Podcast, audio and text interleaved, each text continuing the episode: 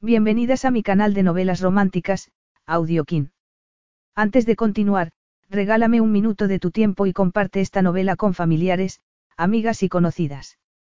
Me ayudarías a que otras personas conozcan este hermoso trabajo y cada día seguir creciendo. Estaré infinitamente agradecida por tu apoyo y deseando que una lluvia de bendiciones caigan sobre ti. Comencemos con la narración de la novela cuyo título es Seducción. Argumento. Amber O'Neill no era lo suficientemente alta como para desfilar por una pasarela, pero ya era todo un honor trabajar junto al irresistible Finn Fitzgerald, dueño de Seducción, la mejor agencia de modelos de Londres. Amber se enamoró de Finn nada más verlo, pero lo extraño fue que él también se enamoró de ella.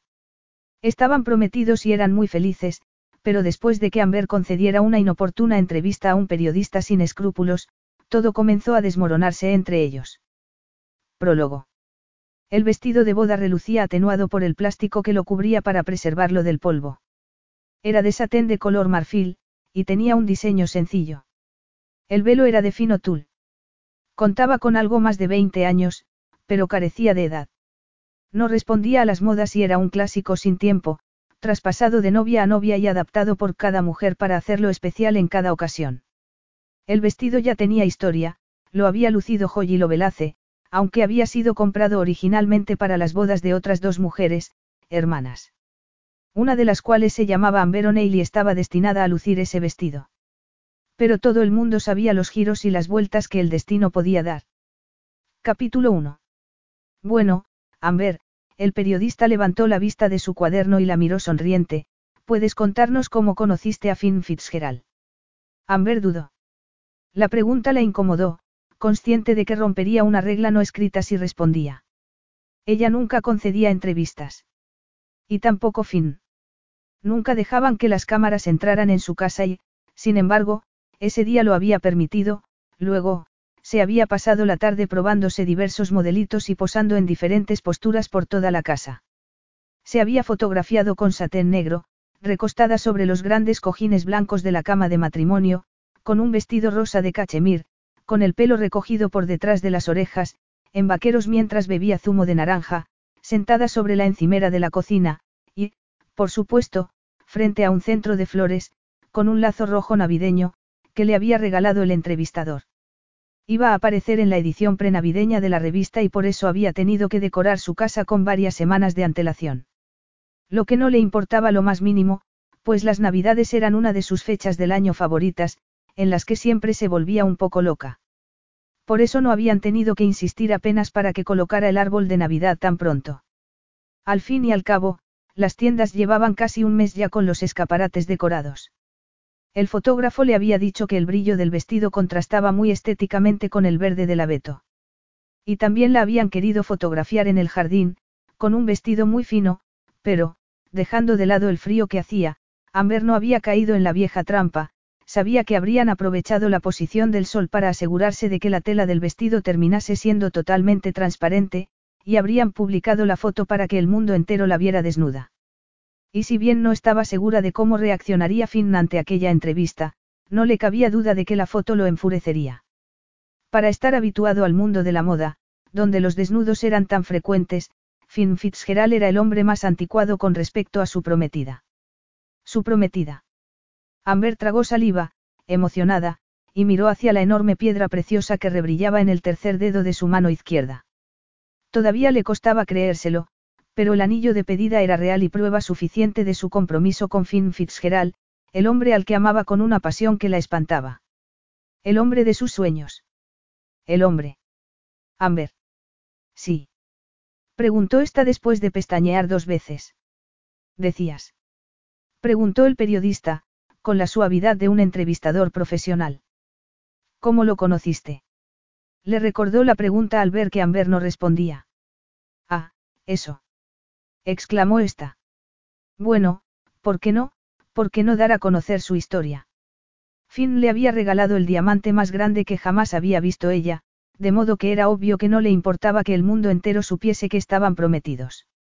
De hecho, ella quería contárselo a todo el mundo y provocar un buen revuelo porque desde que Finn le había puesto el anillo en el dedo, Amber había notado cierta pérdida de entusiasmo por parte de este, como si el compromiso lo hubiera cambiado todo entre ambos. Y la preocupaba. ¿Que cómo conocía Finn? Prosiguió Amber. Pues no fue nada especial, bueno, por supuesto que fue especial, pero, se quedó callada, tratando de expresar el impacto físico y psicológico de enamorarse a primera vista de su prometido. Oye, intervino el entrevistador mientras toqueteaba la grabadora, ¿por qué no bebemos algo mientras charlamos? Algo, un té. ¿Alguna vez has visto a un periodista tomarte? Rió él. Más bien pensaba en una copa de champán. A media tarde. No es ilegal. He traído una botella, respondió el entrevistador. Para celebrar tu compromiso. Amber accedió y se sintió absurdamente agradecida, lo que no era de extrañar, pues aún no estaba acostumbrada a su condición de futura esposa de Finn ni no sabía cómo debía comportarse. Sería normal que las mujeres recién prometidas tomaran champán con un desconocido a media tarde. De acuerdo, señor Millington, convino Amber por fin. Llámame Paul, le pidió este mientras servía el champán con la velocidad de un hombre que ha descorchado muchas botellas. Por tu felicidad, brindó con ironía. El choque de ambas copas sonó como una campanada, de boda, pensó Amber. Estaba deseando oír campanas de boda, sí. No tenía por qué celebrarse en una iglesia enorme, pero nunca en uno de los juzgados civiles de Londres. Aunque aún no habían hablado al respecto, lo que quizá fuera un error. Y ahora, venga, prosiguió Paul tras conectar la grabadora de nuevo, dime cómo empezó todo.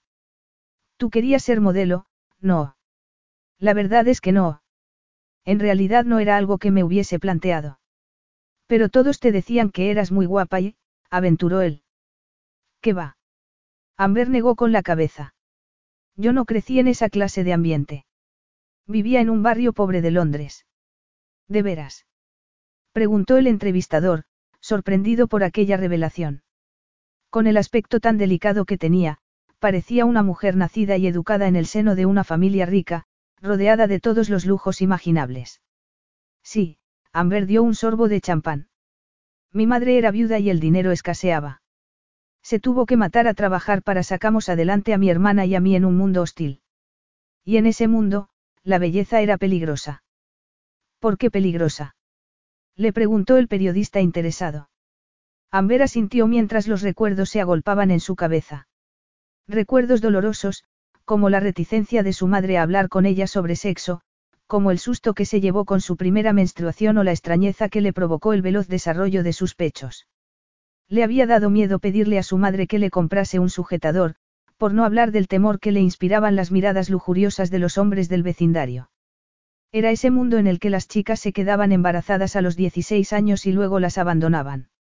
No había trabajo y los hombres acechaban.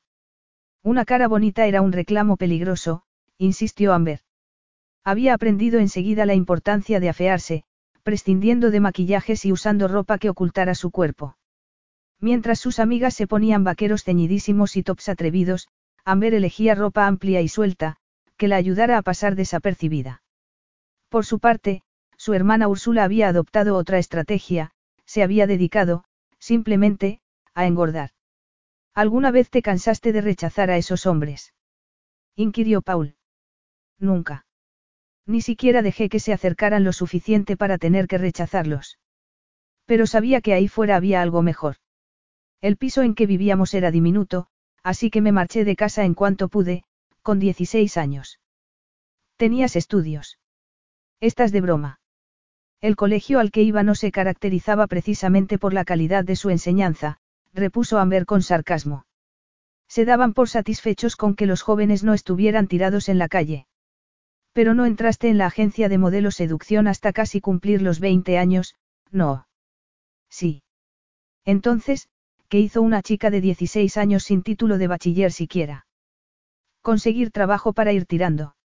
En hoteles, sobre todo. Yo he limpiado habitaciones, he atendido en recepción, he trabajado en la barra del bar y he servido mesas. No se gana mucho, pero da para un alquiler en el centro de Londres. Chica lista, el entrevistador volvió a llenarse la copa. Y le sacaste jugo a la ciudad, ¿verdad? Eso creo. Hice todo lo que era gratis, así que me recorrí todos los museos y galerías de arte hasta conocerlo al dedillo. Serían tiempos de muchas emociones. Guardo muy buen recuerdo de esa época, aseguró Amber. También me aficioné a la lectura, devoraba todos los libros que caían en mis manos, añadió. Y luego. Los hombres del hotel no paraban de decirme que tenía una cara muy bonita, Amber se encogió de hombros. ¿Te importaba? No, claro que no me importaba, negó con la cabeza, aunque aún recordaba a varios empresarios, tan ricos como desagradables, que habían intentado propasarse con ella. Pero fue difícil ignorarlo, sobre todo cuando la novedad de emanciparse se pasó. Trabajaba mucho y me aburría más, la habitación donde vivía dejó de parecerme un palacio. Adelante, la instó Paul. Le resultaba extraño el desahogo que le producía hablar del pasado. Amber abrió los ojos con horror y dejó que las palabras fluyeran, estremecida al recordar al corpulento director de una empresa que le había propuesto que se convirtiera en su amante. Me puse a pensar en el futuro, prosiguió. Y me di cuenta de que, si no tenía cuidado, acabaría esclavizada como mi madre. Solo que yo no era una viuda con dos hijas a mi cargo, yo no tenía esa responsabilidad y podía ampliar mis horizontes. Comprendí que me estaba perjudicando por no sacar partido de mi físico. Y por fin te tiraste a la piscina y te liaste con Finn Fitzgerald, se precipitó el periodista. No, no me lié con Finn hasta pasados muchos años, corrigió Amber, molesta con aquella observación impertinente. Fui a la agencia Seducción. ¿Por qué elegiste Seducción? La interrumpió él. Habrías visto alguna foto del dueño y... Te equivocas.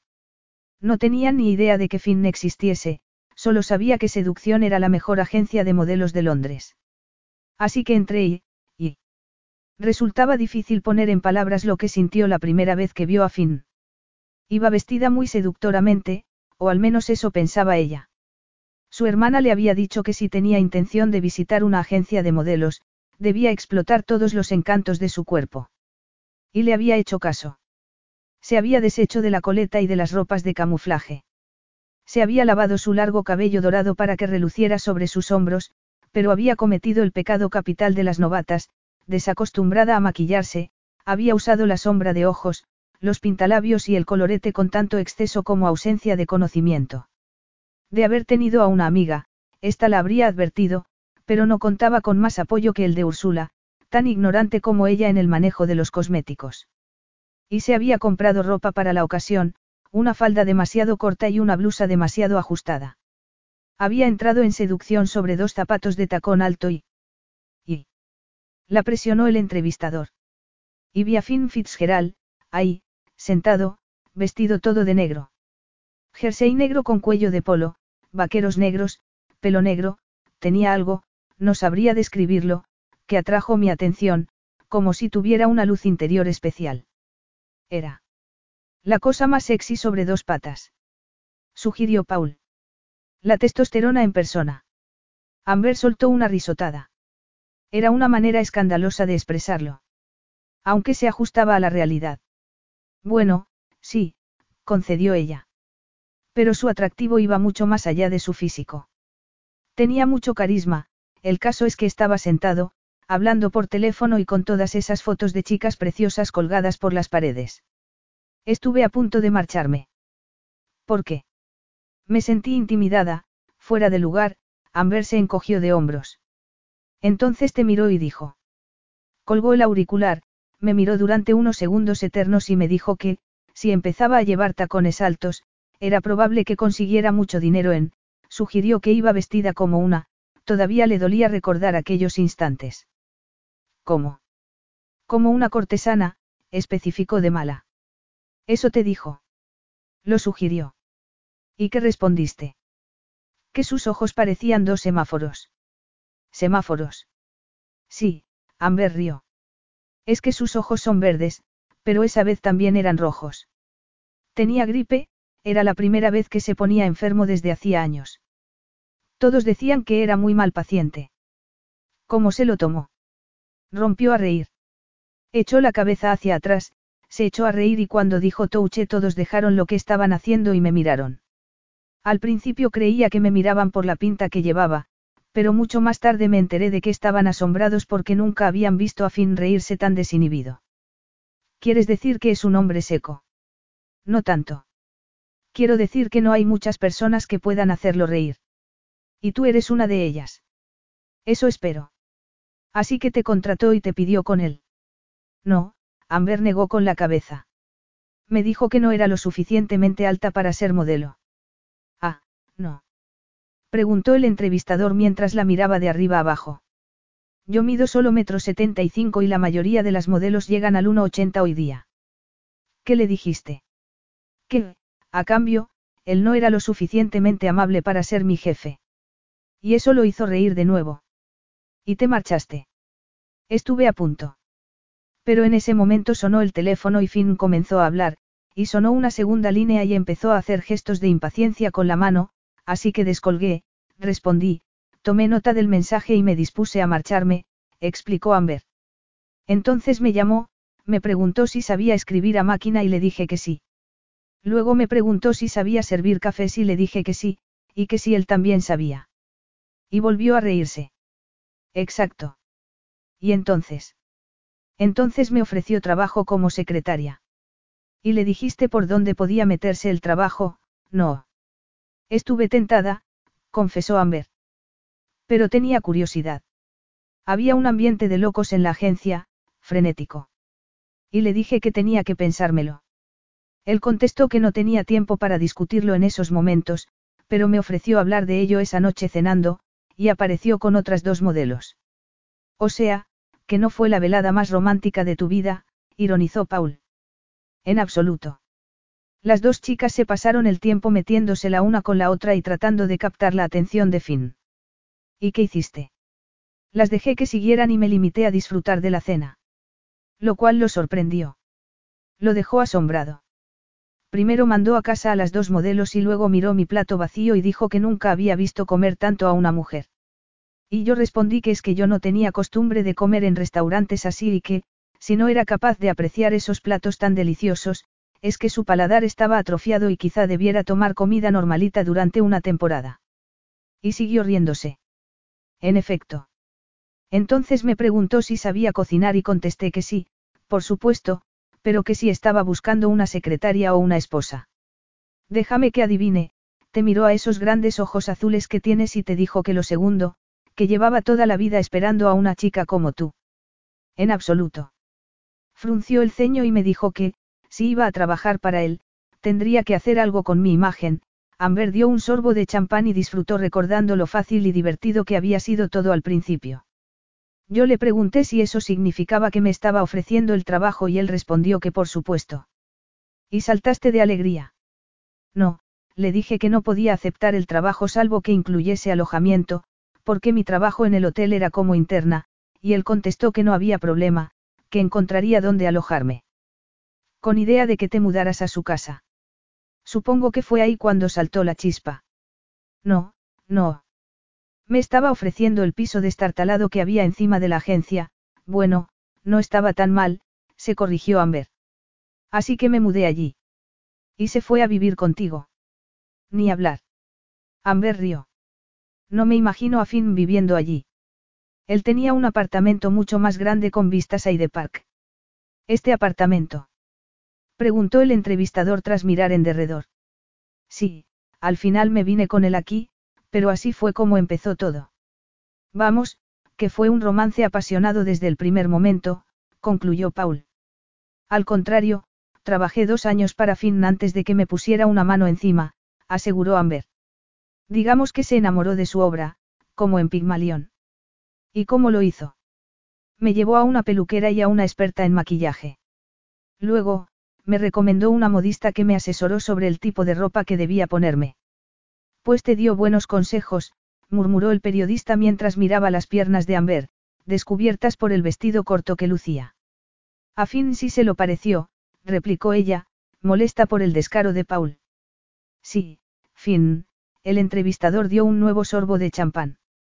Le van muy bien las cosas, ¿verdad? Amber asintió. A veces pensaba que, en realidad, las cosas le iban demasiado bien. Con lo bien que marchaba la agencia, apenas parecía encontrar tiempo para verla, a pesar de que se había asociado con Jackson Heering. Lo había elegido para descargarse de trabajo, pero este se había mostrado tan eficiente que, al final, se habían abierto nuevas sedes de la agencia. Como la que iba a inaugurar en Nueva York. Y aunque Amber la asustaba que el estrés acabara afectando a su salud, no podía decirle a un hombre de 34 años cómo debía vivir su vida. Miró el reloj y vio que eran casi las cinco. En cuanto se deshiciera de Paul Millington, podría ponerse a cocinar. La encantaba preparar platos con muchas verduras, comidas sanas y baratas, y aunque Finn le decía que eran suficientemente ricos para comer caviar toda la vida, Amber seguía ligada a la dieta que había llevado durante su infancia. El periodista notó que Amber quería finalizar la entrevista. Mejor. Las personas solían ser más indiscretas cuando comenzaban a impacientarse. Y de las indiscreciones nacían los reportajes más sabrosos. ¿Dónde te propuso matrimonio Finn? Ah, no, eso sí que no voy a contarlo. Amber rió. Me mataría si te lo dijera. O sea, que fue en la cama.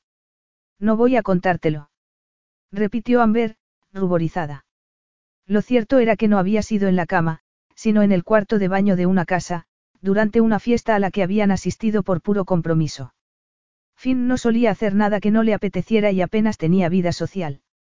Para empezar, le faltaba tiempo y, para seguir, prefería llevar una vida sencilla, alejada del glamour del mundo en que trabajaba. Pero los anfitriones de aquella fiesta eran los propietarios de la revista de moda de más tirada del país y hasta Finn había accedido a personarse. Vamos a ir. Le había preguntado él una mañana, camino de la agencia. Tenemos que ir. Había respondido Amber. No es obligatorio, cariño, pero puede ser divertido. Divertido. Se había extrañado ella, que aún se sentía incómoda en aquellas reuniones de ricachones desconocidos. Podrías ver el tipo de vida que nosotros podríamos llevar, se había explicado Finn. Pero ni aquellos lujos ni las mujeres que lo acosaban en aquellas fiestas eran del agrado de Amber. ¿Qué te pasa? Le había preguntado luego al advertir la expresión resignada de ella. Nada. Algo te pasa, había insistido Finn. Es por las otras mujeres. Es natural, Finn, había respondido ella, sonriente. Eres un hombre muy atractivo y es normal que te persigan. No pensarás que las aliento. No. Ni siquiera inconscientemente. Tú no necesitas tener un harén de mujeres para reforzar tu autoestima, había contestado ella. Puedes seguir con tu club de admiradoras, Finn Fitzgerald.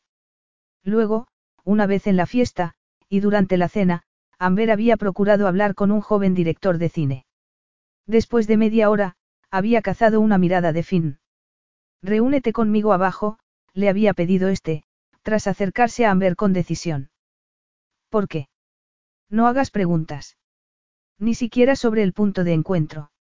¿Por qué no te escondes en uno de los pasillos oscuros del vestíbulo? Repuso Finn con tono seductor. Y me dejas que te encuentre. El corazón le había latido al ponerse de pie, convencida de que todo el mundo debía de haber notado las intenciones de ambos, sin embargo, no le había dado la impresión de que nadie los hubiera echado de menos. Después de entrar en uno de los servicios de la planta baja, donde se peinó el pelo, se lavó las manos y se pintó los labios, Finn abrió la puerta y la miró excitado mientras se metía y echaba el cerrojo de los aseos. Finn. Chis. Había chistado este, justo antes de abrazarla y comenzar a besarla. Finn. Había protestado Amber al notar que le estaba acariciando un pezón. ¿Qué? No debes hacer esto. ¿Por qué no? ¿Por qué? ¿Por qué?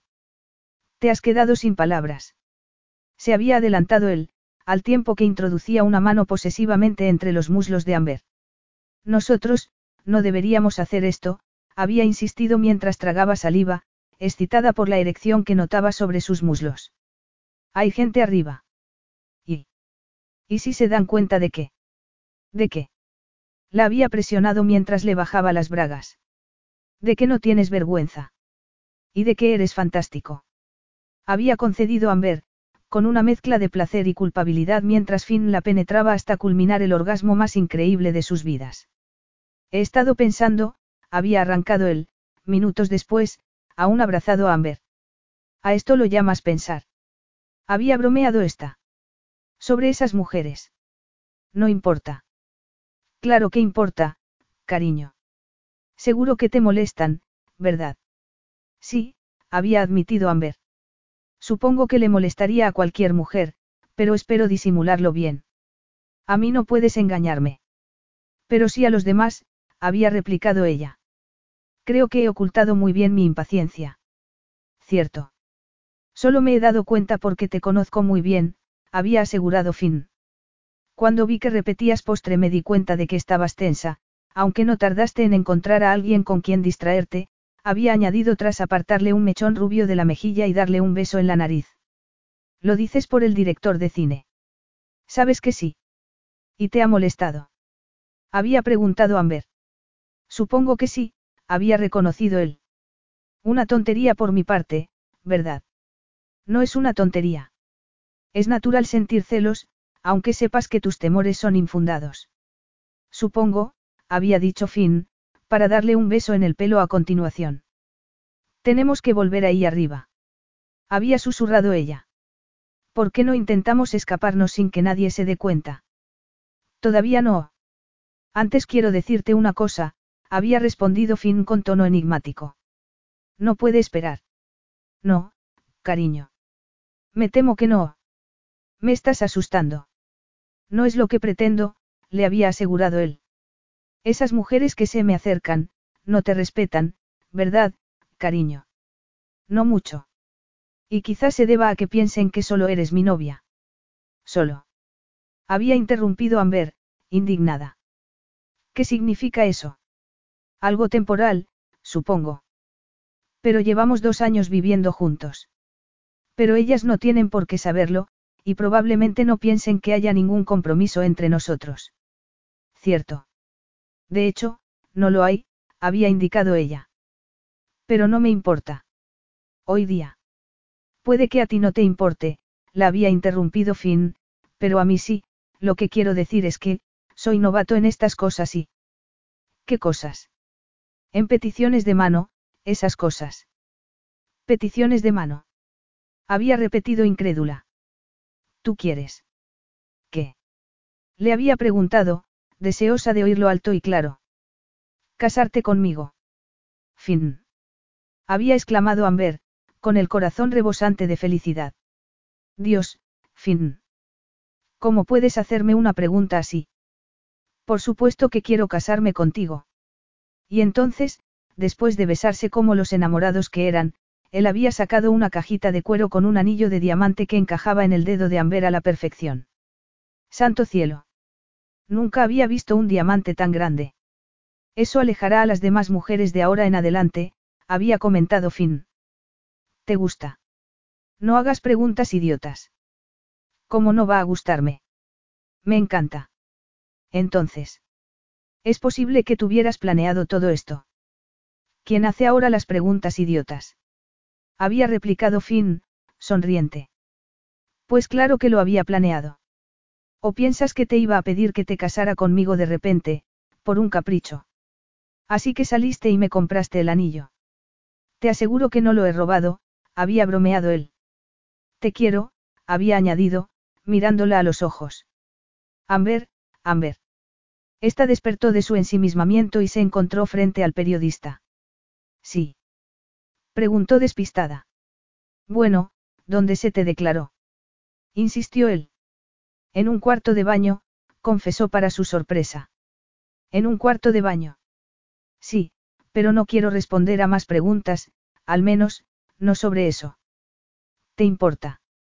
Claro que no me importa, respondió el entrevistador, el cual se imaginó lo que habría sucedido en aquellos aseos. Jugueteó con un bolígrafo entre los dedos, suspiró y se preparó para lanzarle lo que él mismo denominaba la pregunta de la bofetada, aunque, viendo a una dama como Amber, dudaba mucho que ésta fuera a pegarle, por mucho que la provocara. Amber, eres una mujer muy guapa, pero vives en un mundo lleno de mujeres bonitas, y algunas, perdona el atrevimiento, pero algunas son mucho más guapas que tú. No es la primera vez que me lo dicen, repuso ella. Entonces, ¿te importa compartir con nuestros lectores cuál fue tu arma secreta? El arma con el que atrapé a Finn, quieres decir. Exacto exclamó Paul, al cual le brillaron los ojos con lujuria. No tengo ninguna arma secreta, contestó Amber con serenidad. ¿Qué se había creído, que le iba a decir que era una máquina en la cama? Lo que pasa es que nos queremos, así de sencillo. Ah, murmuró el entrevistador, decepcionado. Y ahora tengo que irme. Si no hay más preguntas. Solo una. Sí. La pregunta, más obvia en realidad, ¿cuándo es la boda? Bueno, Finn mencionó el día de los enamorados, pero no estoy segura de que vayamos a tenerlo todo preparado para entonces. Solo faltan dos meses. Boda en el día de los enamorados. exclamó Paul. Sería un titular estupendo. Te prometo que ocupará toda la portada. Amber se puso en pie y acompañó a Paul Millington a la salida. Se sintió incómoda por todo lo que le había contado, aunque, aparte del comentario del cuarto de baño, no había dicho nada que no supiese ya todo el mundo, no. Y lo del baño, tampoco podía dar mucho de sí, ¿verdad? Capítulo 2. Finn se estaba retrasando. Después de que el periodista se marchara, Amber miró el reloj repetidamente mientras preparaba un pollo para la cena y se preguntó qué le habría ocurrido a su atareado hombre. Lo extraño no era el retraso, sino no avisar de que fuera a llegar más tarde. ¿Dónde estás? Le preguntó Amber cuando por fin sonó el teléfono. Me he tenido que quedar más tiempo en el trabajo, la informó con voz cansina. Carolina Lindberg estaba de mal humor y, en fin, ya te lo contaré cuando llegue a casa, cariño, ahora estoy atascado en la carretera. De acuerdo, murmuró Amber mientras miraba el destello de su anillo de diamantes. Conduce con cuidado. No lo hago siempre. No, conduces demasiado rápido. Pareces mi madre. Río Finn, justo antes de colgar. Amber colgó también, dejó de calentar el pollo, se hizo un té y luego se sentó a leer una revista, tratando de no aparentar que estaba esperando, aunque sí que lo estaba. Esperaba a Finn, como siempre lo había esperado. Pero qué remedio había. Él era un hombre ocupado, tenía que atender muchos asuntos, y aunque ella también trabajaba en seducción, no podía estar a su lado todo el tiempo. Era una parte de su personalidad que le daba miedo, no le gustaba sentirse incompleta si Finn no estaba cerca, lo que a fin de cuentas era cierto, pensó Amber, pues era innegable que Finn era una parte importante de su vida. Sin embargo, se negaba a rebajarse hasta depender de la presencia de un hombre para sentirse bien, tenía que sentirse contenta aunque aquel hombre alto y de pelo rizado y negro, de cuerpo musculoso, no la mirase con sus brillantes ojos verdes. Debió de quedarse dormida, lo que no solía ocurrirle, pues de pronto se despertó y se encontró a fin frente a ella, con la cara pálida y sin sonreír. Hola, cariño, murmuró Amber mientras sus ojos se acostumbraban a la claridad de la luz que él había encendido. Ya veo que has tenido un día duro, comentó Finn con sarcasmo.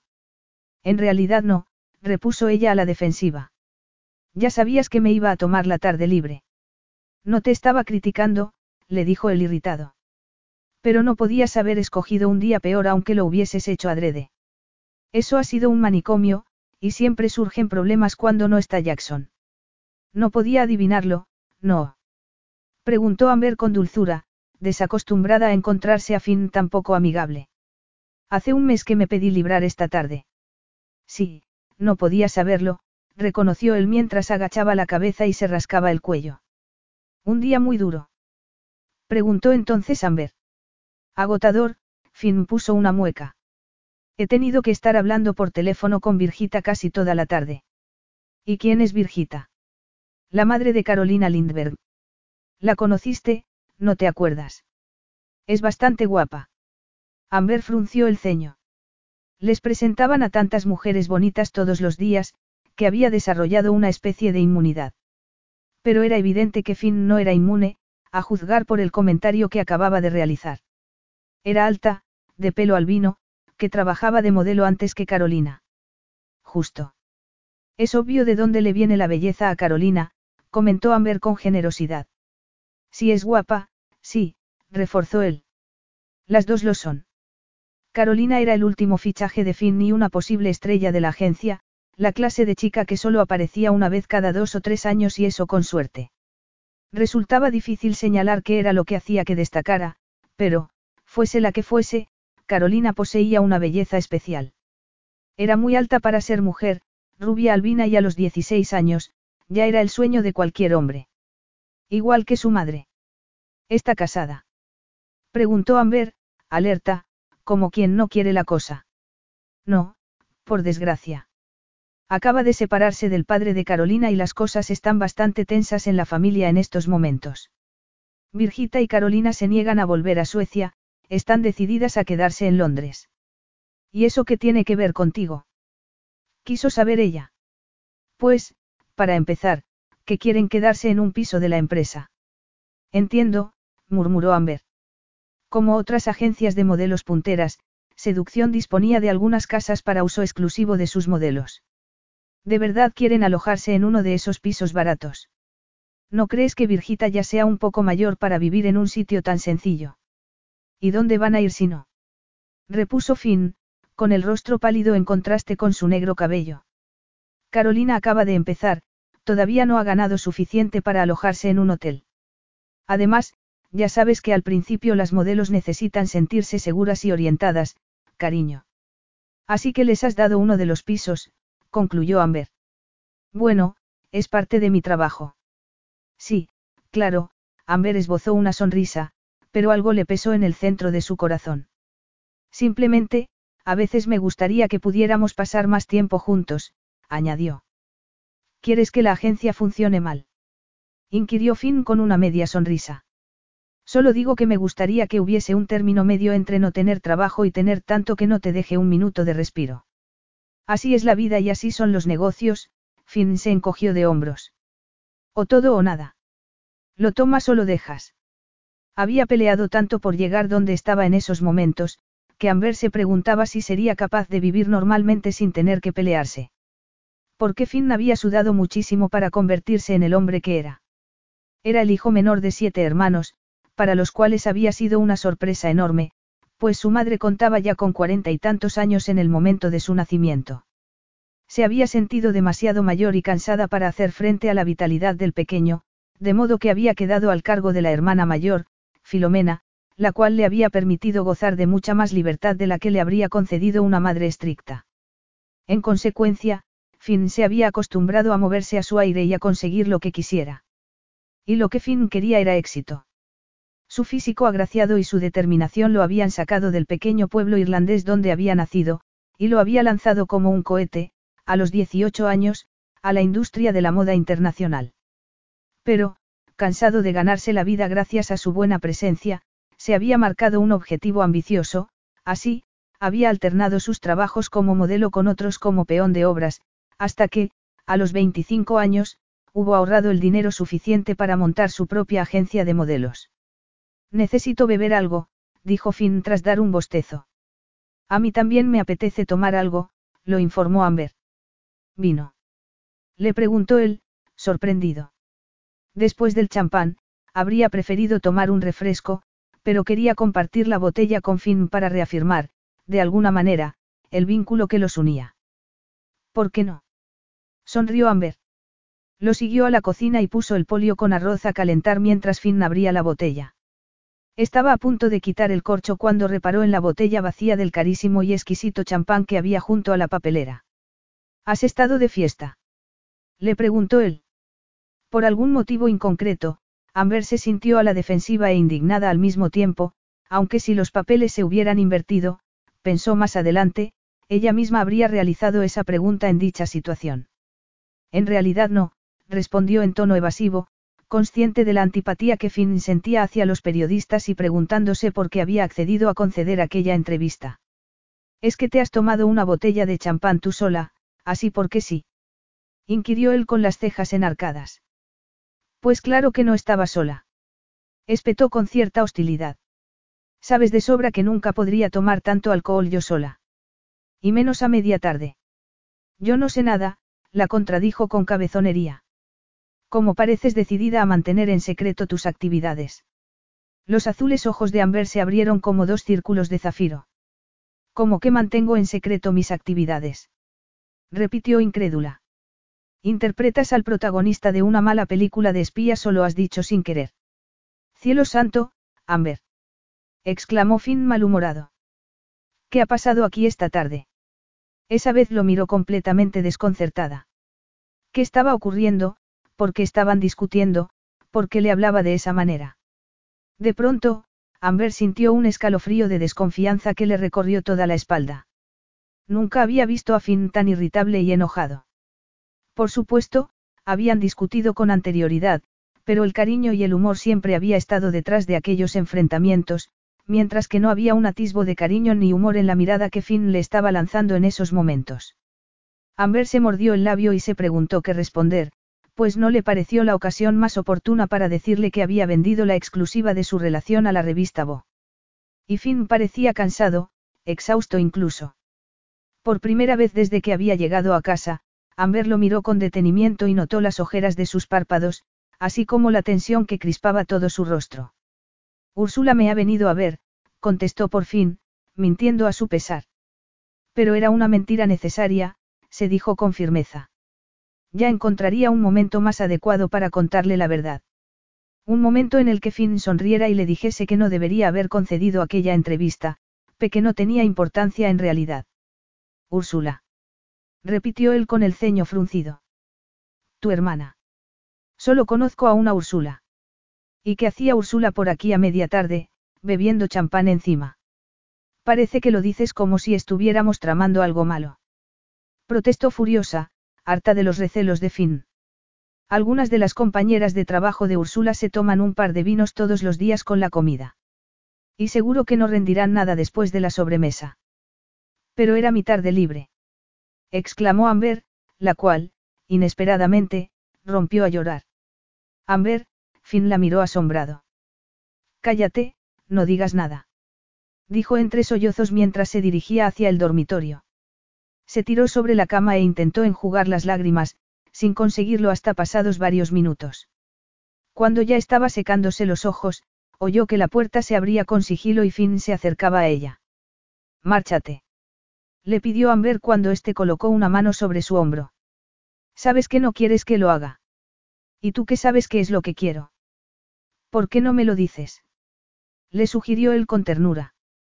Está bien, te lo voy a decir. Amber se incorporó sobre la cama y se apartó el pelo de la cara. Quiero un poco de respeto, Finn Fitzgerald, eso es lo que quiero. Exclamó.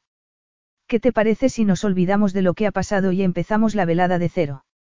Le propuso él tras exhalar un suspiro. ¿Y cómo se te ocurre que lo hagamos? replicó Amber. No tengo ni idea, Finn se encogió de hombros. ¿Alguna idea? añadió sonriente. Sabía lo que él quería. Lo que ella misma quería, en honor a la verdad. Deseaba maquillarse para borrar los rastros del llanto y hacer que todo pareciera perfecto como si no hubiera ocurrido nada. Pero su orgullo le impedía acceder a hacer el amor con él con lo dolida que se sentía. ¿A dónde vas? Le preguntó Finn, extrañado, al verla levantarse de la cama.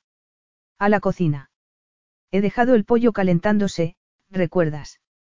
Así que en esto consiste estar prometidos, no. Dijo él con suavidad. En cenar juntos en vez de hacer el amor. Amber se detuvo en la puerta, perturbada por aquellas palabras. Se encontró deseosa de regresar a la cama y comenzar a masajear la tensión que se anudaba en los hombros de Finn, lo cual conduciría, inevitablemente, a algo diferente, como sucedía siempre que le daba un masaje. Pero esa reacción la condenaría a una vida esclava intolerable. No soy la única que ha cambiado, repuso Amber con calma. Antes de que estuviéramos prometidos nunca habrías llegado a casa y me habrías hablado en ese tono tan ofensivo. Parecías un oso enfadado, o peor aún exclamó.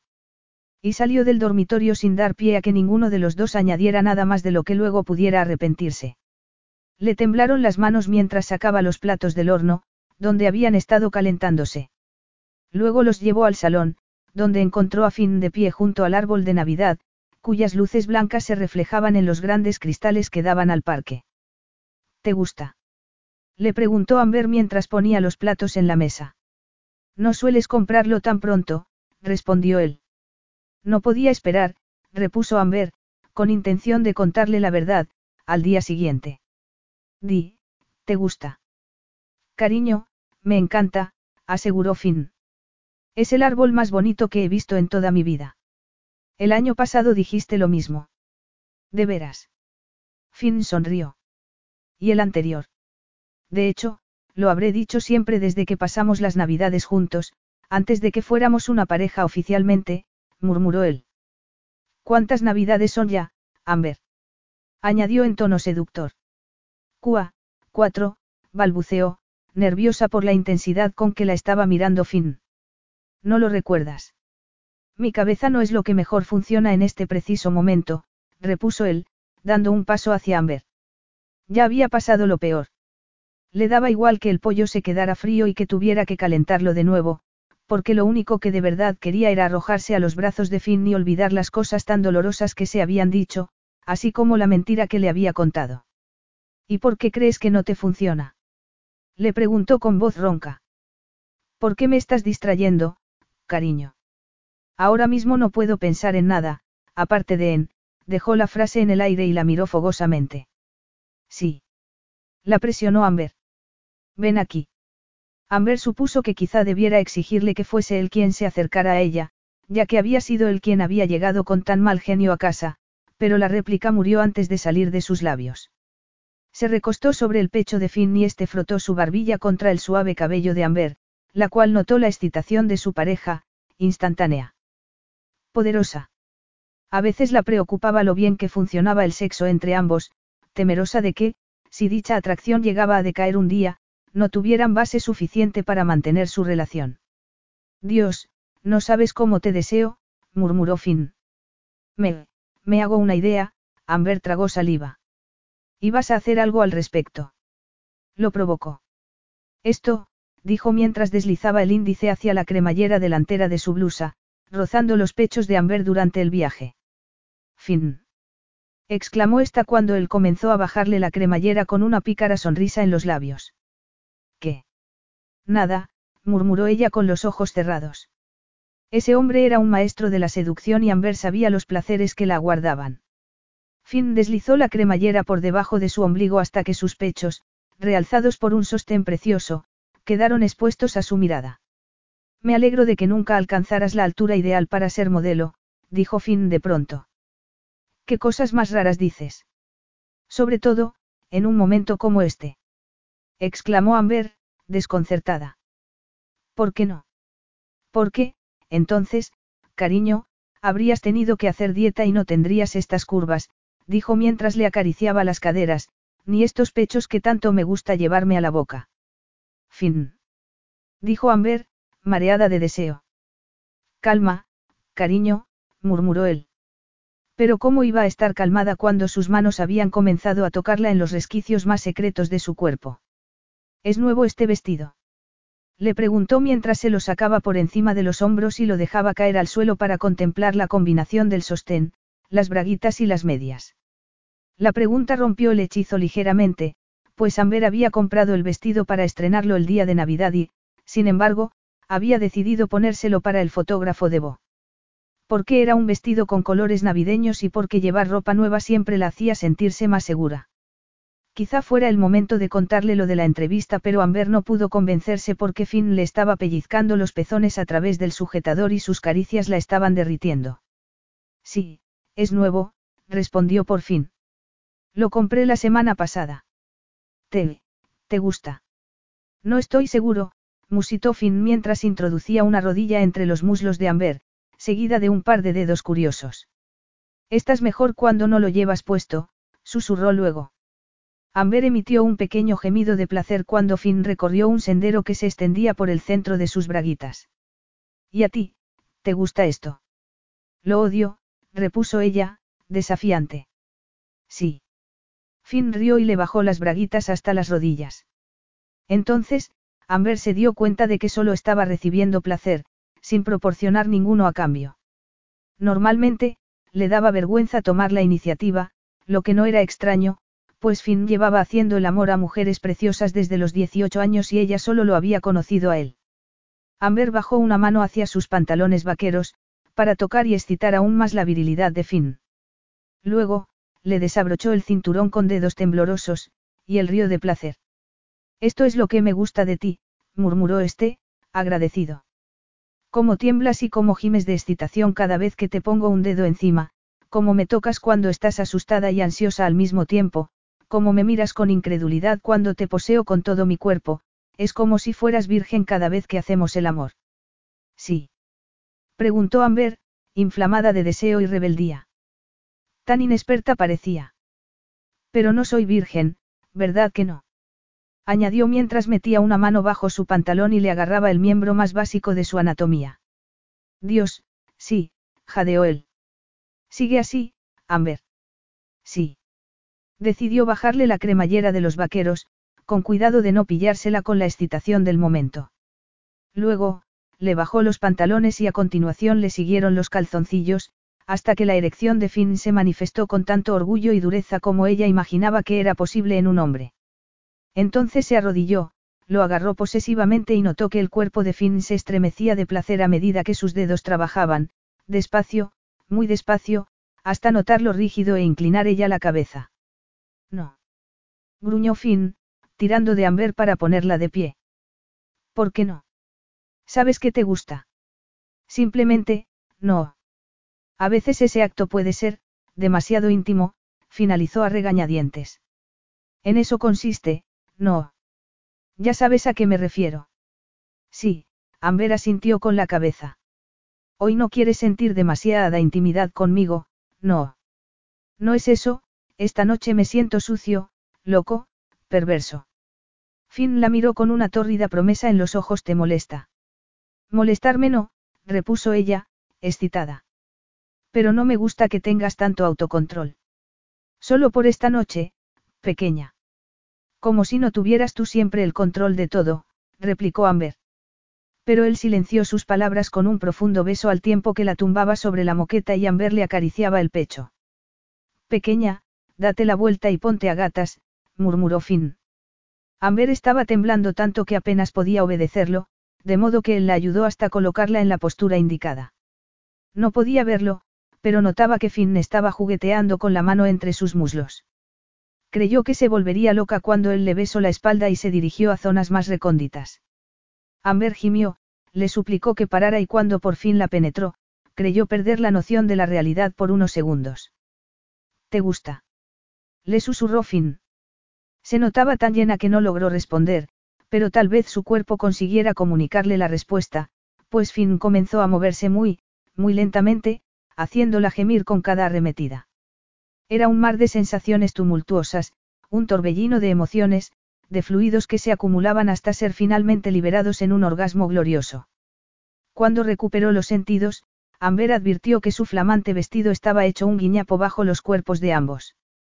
Oyó la respiración entrecortada de Finn mientras ella volvía a sentir espasmos, pero aquella postura le parecía indecente, motivo por el cual se alegró cuando todo concluyó y él volvió a ponerle las braguitas. Sucio, loco y perverso, tenías razón, comentó Amber. He sido muy malo. La provocó. Terrible. Estás sonrojada, advirtió Finn mientras se subía los pantalones. Tú en cambio estás blanco. Bueno, empujar es lo más duro. Finn. No seas desagradable. No lo soy, cariño, repuso él tras besarle una mano con ternura. Solo pretendía ser un poco gráfico. Mi vestido está hecho una ruina, observó Amber. Ya se limpiará, comentó Finn. No es un vestido demasiado elegante para la tarde de un miércoles. No esperamos a nadie, no. Añadió de repente, con el ceño fruncido. No que yo sepa, repuso ella, desabrida. Si lo esperáramos, nos pillaría en una situación nada decorosa, ¿no te parece? Prefiero no responder, no vaya a ser que me vuelvas a llamar, desagradable. ¿Crees que lograremos cenar alguna vez? Preguntó Amber, entre risas. Te ofenderías muchísimo si te dijera que no me apetece una cena fuerte ahora mismo. ¿No tienes hambre? ¿Qué te parece si nos llevamos una botella de vino y una bolsa de patatas a la cama y vemos la tele un rato? Propuso Finn. Genial. Afirmó Amber. Voy a darme una ducha y estoy contigo. Podríamos duchamos juntos, murmuró él con los ojos brillantes. Pero Amber negó con la cabeza. La experiencia de amarse sobre la moqueta la había dejado extenuada, física y mentalmente. Acuéstate, contestó con suavidad. Está claro que el anillo de pedida te está afectando. Ya veo que, a partir de ahora, solo haremos el amor una vez al día, bromeó Finn. No te creas, lo retó Amber, justo antes de introducirse en la ducha. Luego, en vez de las patatas fritas, preparó unos sándwiches de queso y un tazón de fresas para que ambos recuperasen energías. Entonces, cuando entró en el dormitorio, se encontró a Finn dormido. Hola, sonrió él de pronto, saliendo de su duermevela. Hola. Duerme si quieres, aunque, Amber se quedó callada por temor a comportarse como si fuera su madre. Deberías comer más, Finn. Te saltas demasiadas comidas, añadió finalmente. De acuerdo, dijo él tras bostezar, incorporarse y dar un sorbo de vino. Bueno, ¿qué se contaba Úrsula? Úrsula. Amber lo miró extrañada. Sí, tu hermana Úrsula. Solo conoces una, repuso él con sarcasmo. Has pasado la tarde con ella, recuerdas. El sentido común le gritó que le dijera la verdad, que le contara lo de la entrevista de una vez por todas, pero resolvió aplazar la confesión hasta el día siguiente. Nada nuevo, contestó Amber, encogiéndose de hombros. Capítulo 3. La agencia estaba atestada de modelos cuando Finn irrumpió como un torbellino y se dirigió hasta la mesa de Amber. ¿Se puede saber qué estás tramando? Ladró hecho una furia. Finn, cariño, replicó Amber en tono conciliador. No me vengas con cariños. Bramó Finn. Quiero que me expliques por qué narices has compartido nuestros secretos con esa, basura de periodista. Y quiero que me lo expliques ahora. De haber estado a solas, le habría contado de inmediato lo que había sucedido, pero no lo estaban. Había un montón de modelos a su alrededor y todos parecían interesados en lo que estaba ocurriendo, claro que tampoco era normal que su jefe estuviera gritando y moviendo las manos como si fuese un director de orquesta. Y Amber estaba muy bien considerada, sobre todo entre las modelos más jóvenes. No solo les daba citas y veía con ellas las fotos de sus box, sino que las aconsejaba y escuchaba con paciencia sus problemas. Por eso no podía permitir que Finn le gritara tan insultantemente, pues las chicas recibirían el mensaje subliminal de que aquello era correcto. Y no lo era. Ella solo había concedido una inofensiva entrevista a una revista, mientras que, a juzgar por la airada reacción de Finn, daba la impresión, como poco, de que se había acostado con el fotógrafo. Fin. Estoy esperando, Amber, la interrumpió este con frialdad. Pues espera sentado, repuso irritada. Una llamada de teléfono la salvó de tener que proseguir con esa conversación. ¿Quieres contratar a Cici Brown para la tarde del miércoles? Un segundo que mire en el ordenador su agenda, bien, no hay problema. Está ocupada por la mañana, pero no tiene nada para la tarde, entiendo, sí, por supuesto, adiós, fin, vamos a tener que aplazar esta conversación, añadió después de colgar el teléfono. Puede que la tengamos en otro sitio, concedió él, pero no la vamos a aplazar. Vienes a mi despacho, Amber. ¿Y qué pasa si me niego? Entonces me obligarás a montar un espectáculo y entretendremos un rato a todos los mirones, replicó Finn con determinación, esbozando una sonrisa falsa. Amber lo miró con rabia. Aquello era un chantaje intolerable. ¿Qué pensarían las modelos si se sometía a la voluntad de Finn? Y lo peor de todo era que se sentía culpable por no haber reunido el valor de contarle lo de la entrevista, por otra parte podría revelarle la verdad con más dulzura si estaban a solas en el despacho de Finn. Perdona un momento, Debbie, le dijo a la otra secretaria. No tardaré mucho. Debbie la miró con aire incrédulo, asintió y permaneció en silencio como el resto de los presentes en la agencia. A continuación, Amber se levantó y siguió a Finn. Cierra la puerta. Espetó este en cuanto llegaron a su despacho. Estuvo tentada de decirle que no hablase tan alto, pero, en vez de eso, decidió cerrar de un portazo tan fuerte, que lo sobresaltó. Muy bien. ¿Quieres que gritemos? Pues vamos a gritar todos. Contraatacó ella. Es que te has vuelto loca. Para atarme a un megalómano sediento de poder como tú, quieres decir. Para enredarte en una cosa como esa, repuso Finn, apuntando con un dedo hacia un ejemplar de Bo. Por favor, solo es una revista de cotilleo, no exageres, y tampoco es que haya dicho el tamaño de tu sexo. ¿La has leído? Le preguntó entonces Finn. No, todavía no, admitió ella, súbitamente nerviosa. He estado muy liada toda la mañana y no he podido. Entonces, ¿Por qué no le echas un vistazo antes de emitir juicios? La interrumpió con suavidad. Amber agarró la revista con inquietud mientras Finn se retiraba hacia la ventana, y se quedó estupefacta al verse en la portada, de pie junto al árbol de Navidad, con el vestido que luego había acabado arrugado, sonriendo a la cámara radiante. El diamante del anillo brillaba como un trofeo y el titular rezaba de la siguiente manera, la emoción de vivir junto a Finn Fitzgerald. Debe de haber pocas noticias para que nosotros ocupemos la portada, bromeó Amber. El árbol de Navidad ha salido bien, ¿verdad? ¿Por qué no miras el artículo? Le sugirió Finn. Amber consultó el índice, abrió por la página 40, y se estremeció. Dios, ¿por qué lo había hecho? Le había parecido divertido posar sobre la cama con el vestido negro, pero el fotógrafo había retocado la instantánea de modo que sus pechos resaltaran como dos melones. Pero lo peor de todo era el titular del artículo, Amante aventurero se declara en el cuarto de baño. Dios exclamó Amber mortificada al comprender que el entrevistador había distorsionado todas sus palabras. Has llegado a la parte en que les dicen a los lectores que se preparen para la boda del año en el Día de los Enamorados. Le preguntó en tono cruel. No sabía lo del día de nuestra boda, cariño. Reconoce que si comentaste que podíamos casarnos ese día. Protestó ella. También te comenté una vez que podías rascarme las partes con las uñas, replicó Finn con maldad, pero no pensaba que fueras a contárselo a un periodista.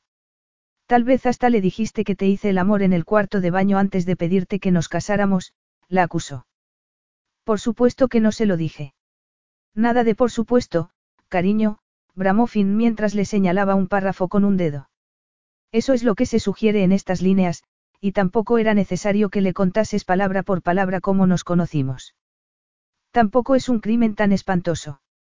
Se defendió Amber, desolada por la sordidez del artículo. Que yo sepa, no trabajas para el cuerpo de la policía secreta. ¿Qué hay de malo en contar una inocente historia de amor?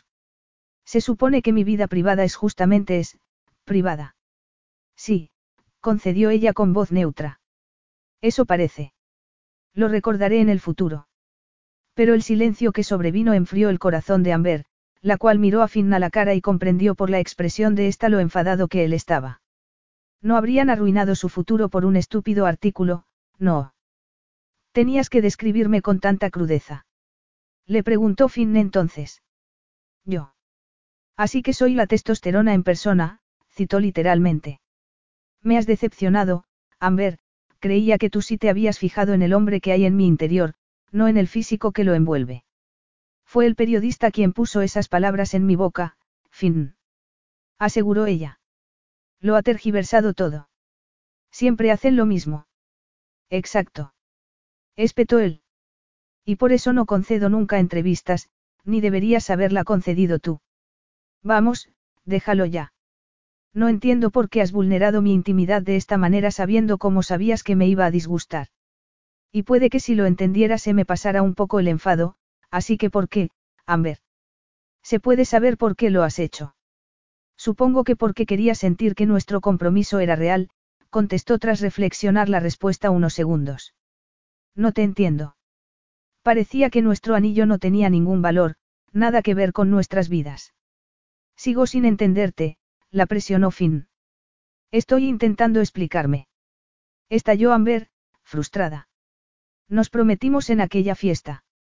En el cuarto de baño, la interrumpió. Como ya sabe todo el mundo.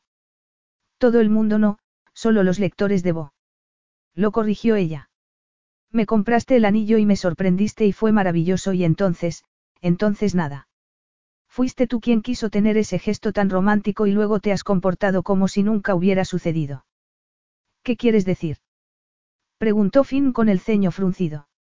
Que nunca has hablado de la boda ni de nuestro matrimonio.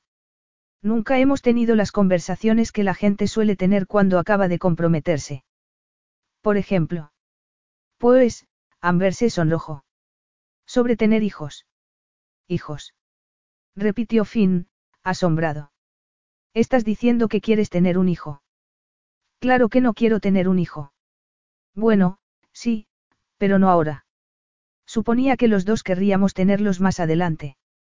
Finn se sentó sobre la mesa de su despacho y la miró con aire pensativo. Pero no lo habíamos discutido, no. No, ni dónde íbamos a vivir. De hecho, parece que hace siglos que no hablamos de nada. Estás tan ocupado que a veces tengo la impresión de que apenas te veo. Era como si nunca me hubieras pedido que me casara contigo, solo me quedaba el anillo como recordatorio. Y no habría sido más fácil que nos hubiéramos sentado y me hubieses contado lo que te estaba molestando, Amber. Le preguntó él mientras se mesaba el cabello. En vez de anunciarlo a los cuatro vientos de esta manera. Pero cuando íbamos a hablar si no paras de trabajar, de hablar horas y horas con Virgita? Replicó ella, con celos. Dime, ¿hace cuánto que no te miras al espejo? Pareces agotado, añadió luego. La vanidad la dejo para los modelos, dijo Finn con firmeza. Esa es una de las razones por las que dejé de serlo yo.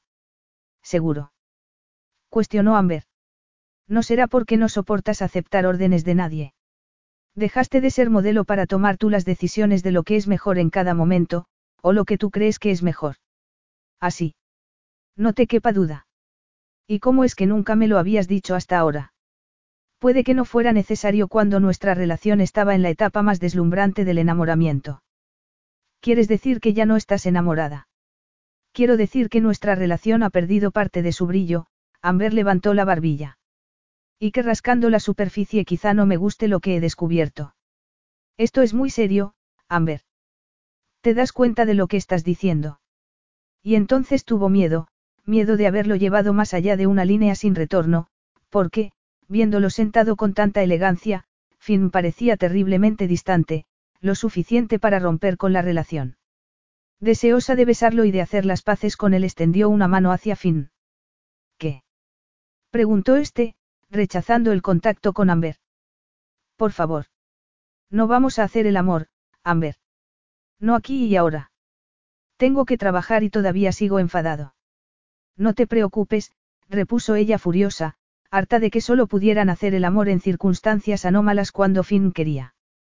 No me voy a rebajar a pedirte que te acuestes conmigo. Solo quería que vinieses y te mirases un momento al espejo. No aceptó su mano, pero algo en su mirada lo hizo seguirla hasta un espejo tan grande como cruelmente sincero. Ambos se quedaron de pie, quietos frente a sus reflejos, hasta que Finn la miró a los ojos. ¿Y bien? Preguntó este. Es que no ves que estás pálido, lo cansado que pareces. Repuso Amber, enojada porque Finn se negara a ver la evidencia.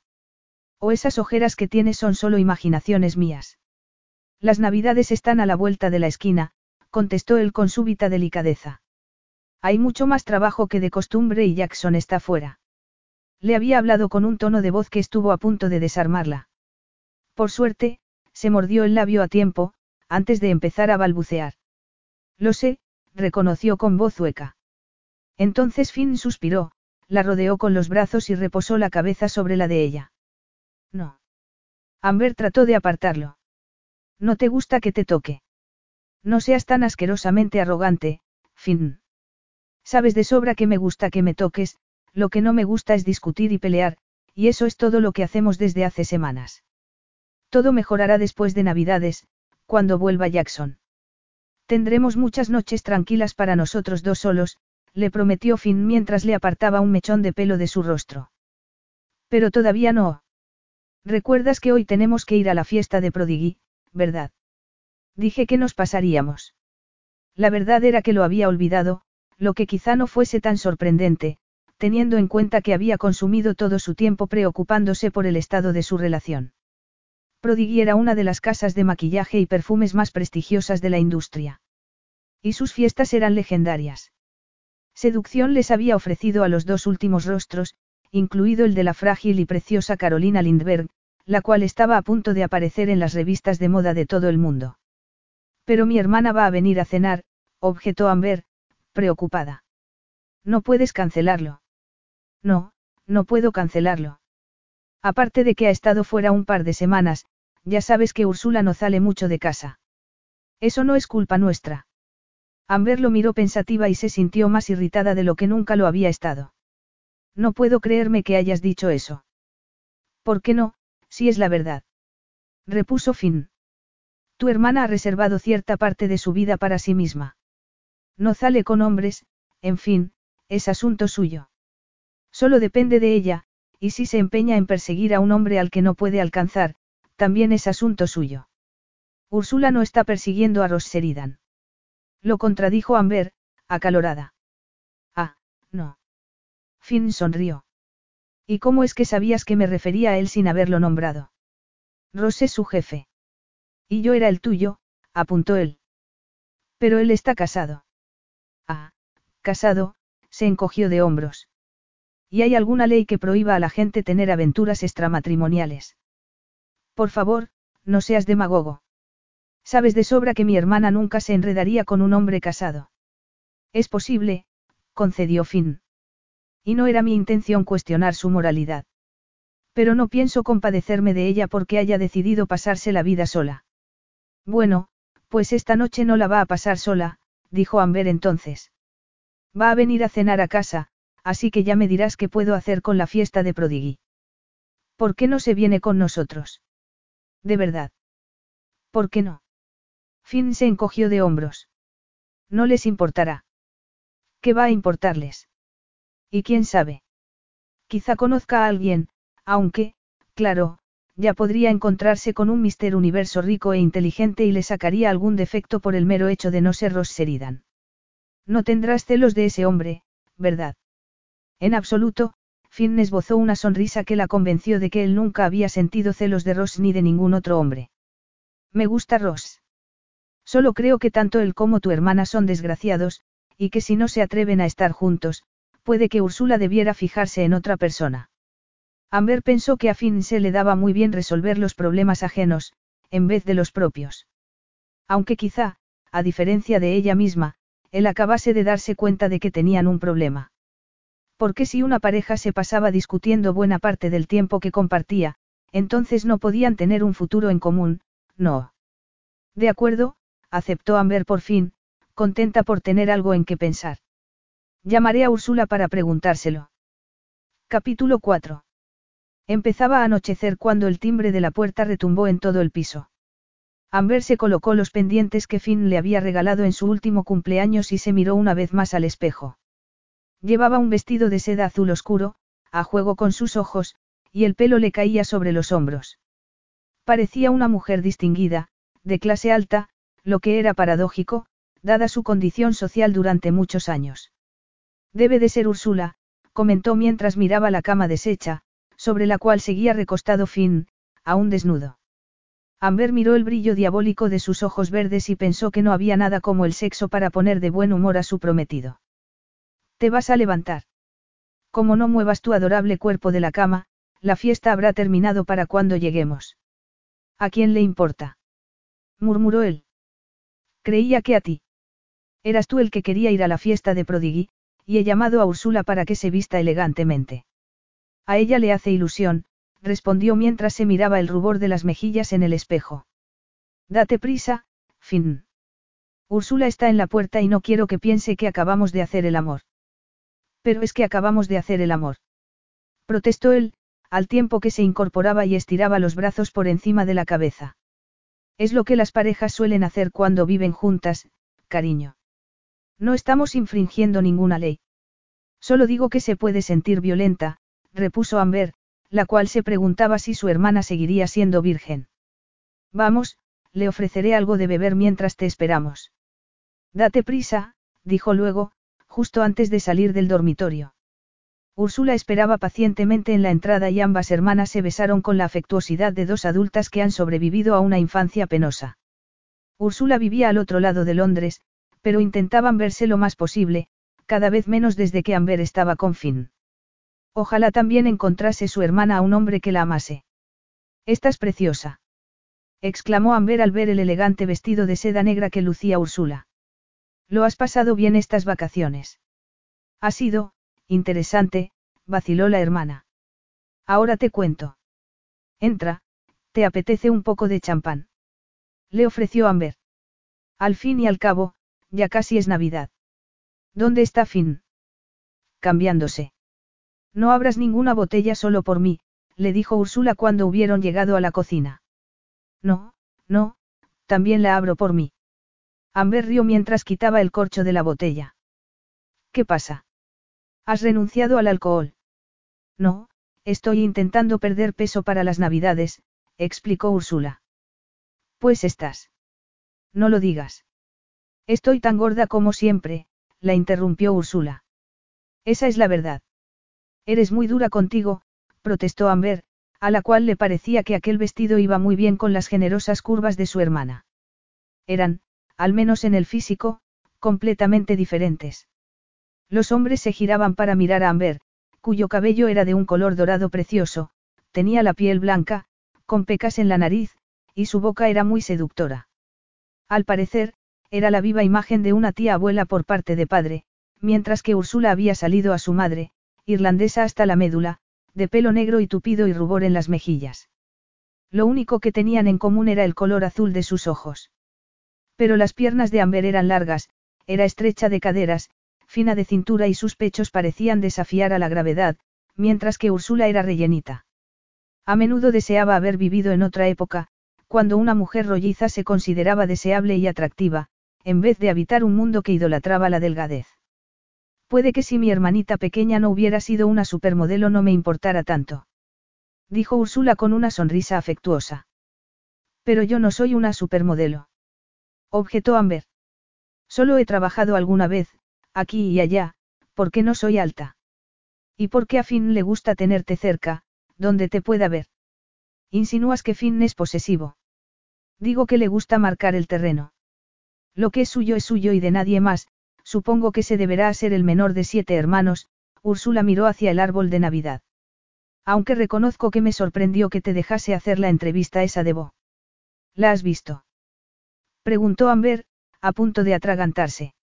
¿Y quién no? Está en todos los kioscos del país. ¿Qué te parece?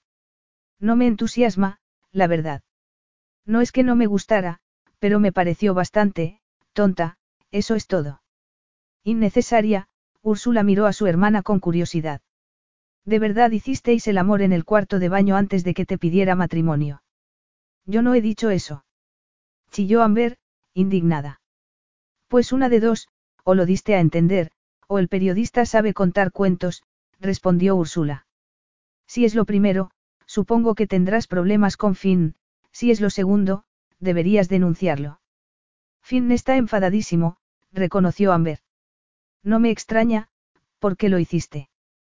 Por todo y nada, contestó evasiva. Hola, Úrsula, saludó entonces él tras entrar en la cocina y mirar a Amber con ojos hambrientos. ¿Qué es eso de por todo y nada? Hola, Finn, Úrsula sonrió. Amber me estaba hablando de por qué hizo esa entrevista tan espantosa para vos. Bueno, es la última entrevista que concede, ¿verdad, cariño? Contestó Finn. Amber apretó los dientes. Una cosa era decidir por una misma que no quería hacer algo, y otra muy distinta que alguien se lo prohibiera. La última, replicó en cualquier caso, obediente. ¿Qué tal el trabajo? preguntó Finn. Bien. ¿Y Ross? También bien, contestó Úrsula. ¿Y el maravilloso mundo de la publicidad? Puedes creer que hasta eso va bien. Amber lanzó una mirada de advertencia hacia Finn, antes de cambiar de tema. No te importará venir a esta fiesta solo por una o dos horas, no. Han contratado a una de nuestras modelos, así que es una visita de trabajo en cierto sentido. No me importa en absoluto, pero me alegra que podamos hablar un rato antes de ir, porque, de hecho, tengo noticias muy interesantes. Dada la conversación que había mantenido con Finn con anterioridad y al notar un brillo en los ojos de Úrsula, Amber sacó su propia conclusión. No me digas que Ross va a divorciarse. Se precipitó. Un silencio pesado prosiguió a su comentario y Amber estuvo a punto de pedir perdón a Úrsula cuando ésta se aclaró la garganta y cambió de tema. No que yo sepa. Bromeo. Pero mi noticia es más emocionante todavía. Cuéntanos, la animó Finn.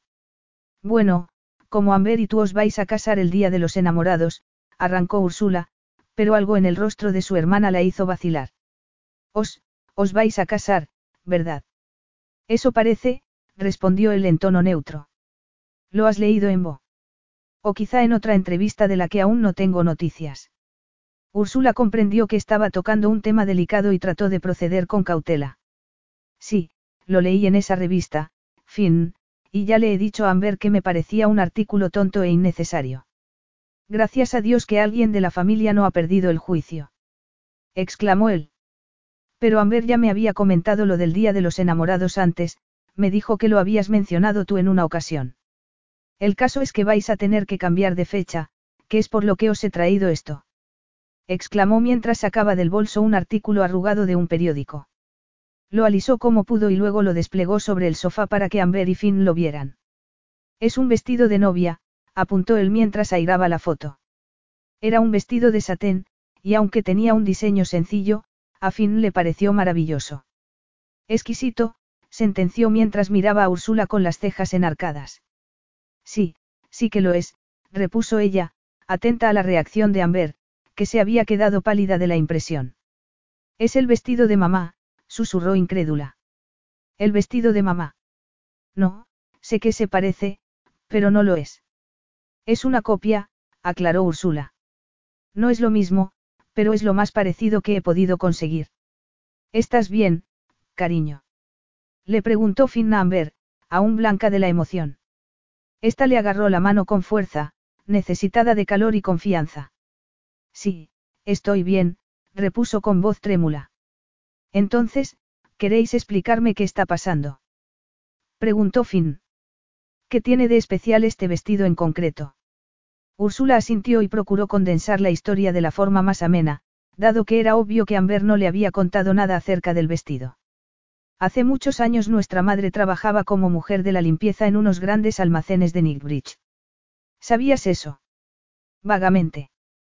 Creo que Amber lo comentó la primera vez que nos vimos. Bueno, pues en una de las plantas había un vestido de novia del que mamá se quedó prendada.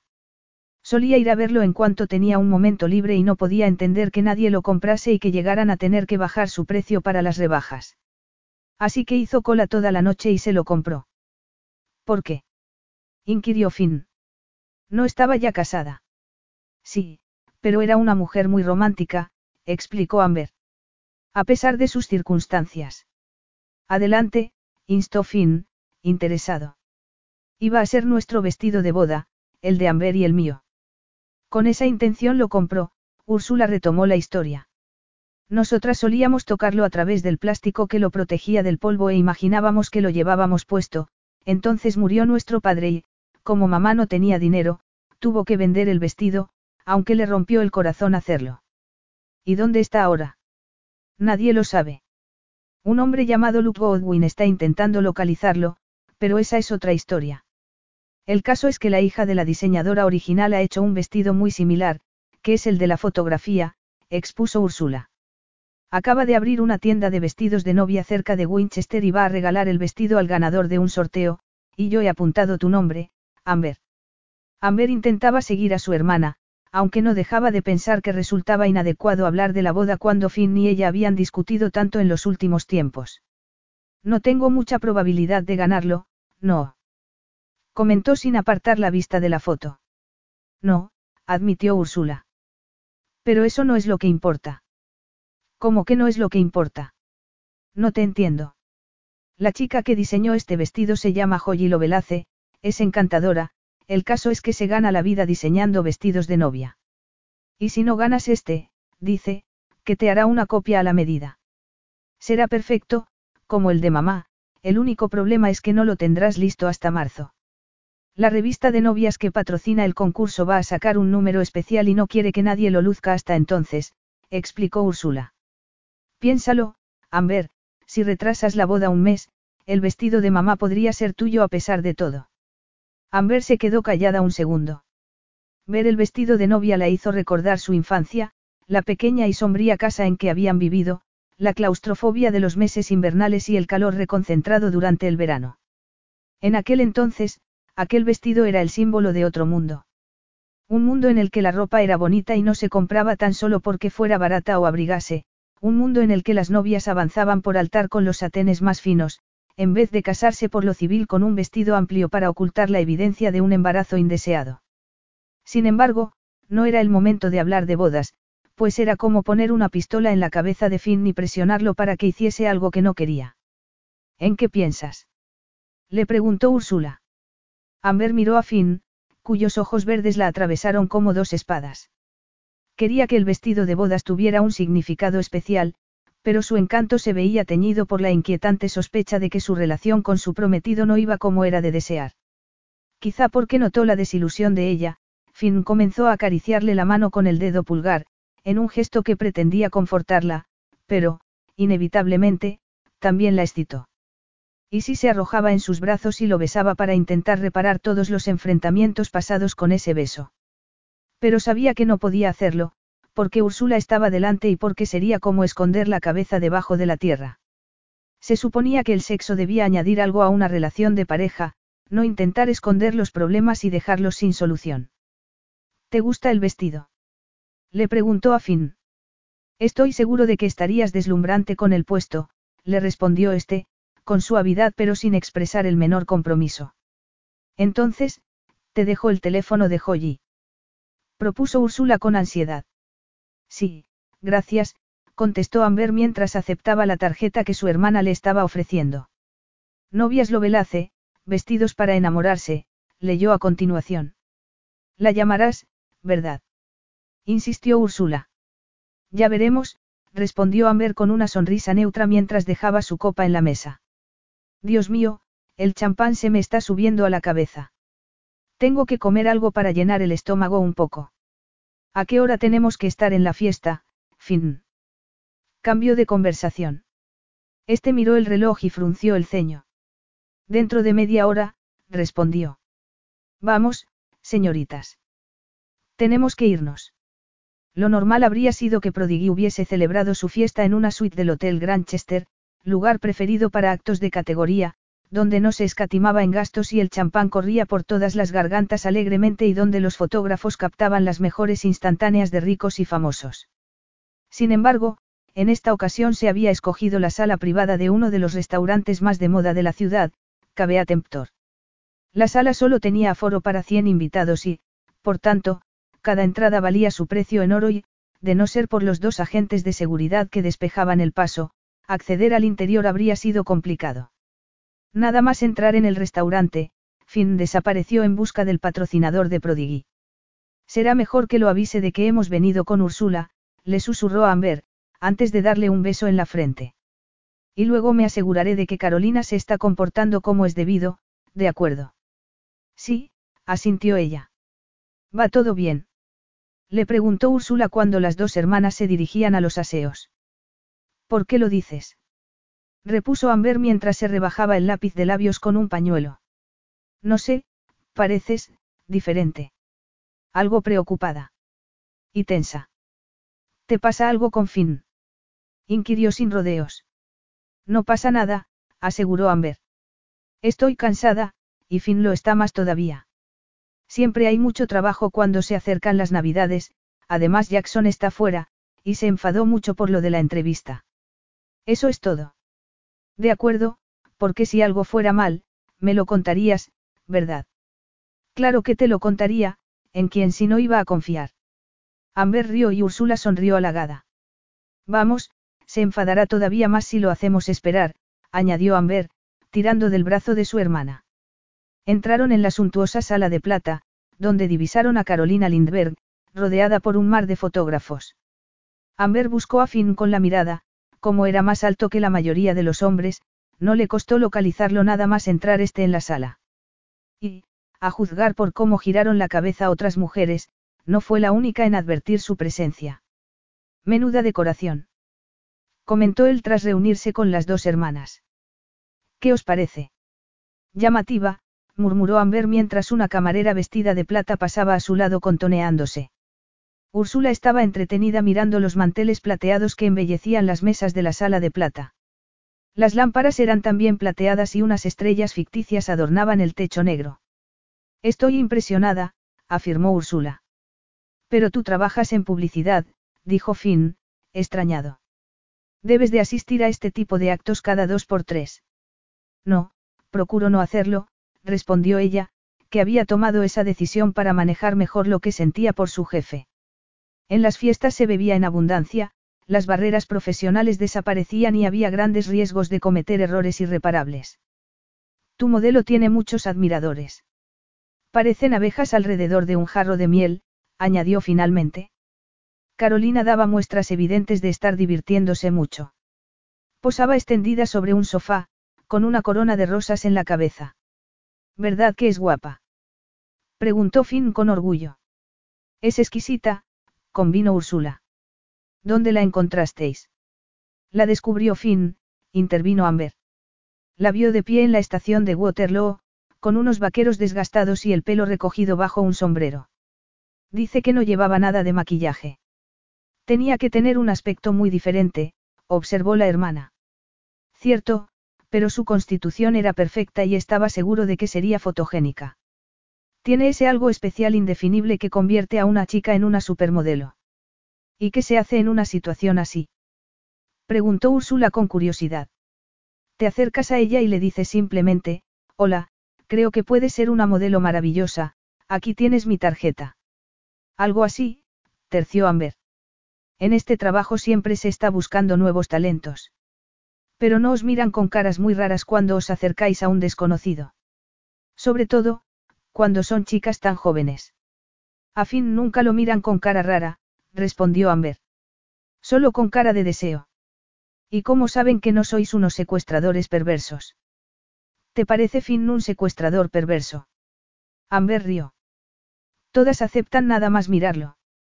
Es más fácil cuando están con un amigo o con los padres, comentó él, sonriente.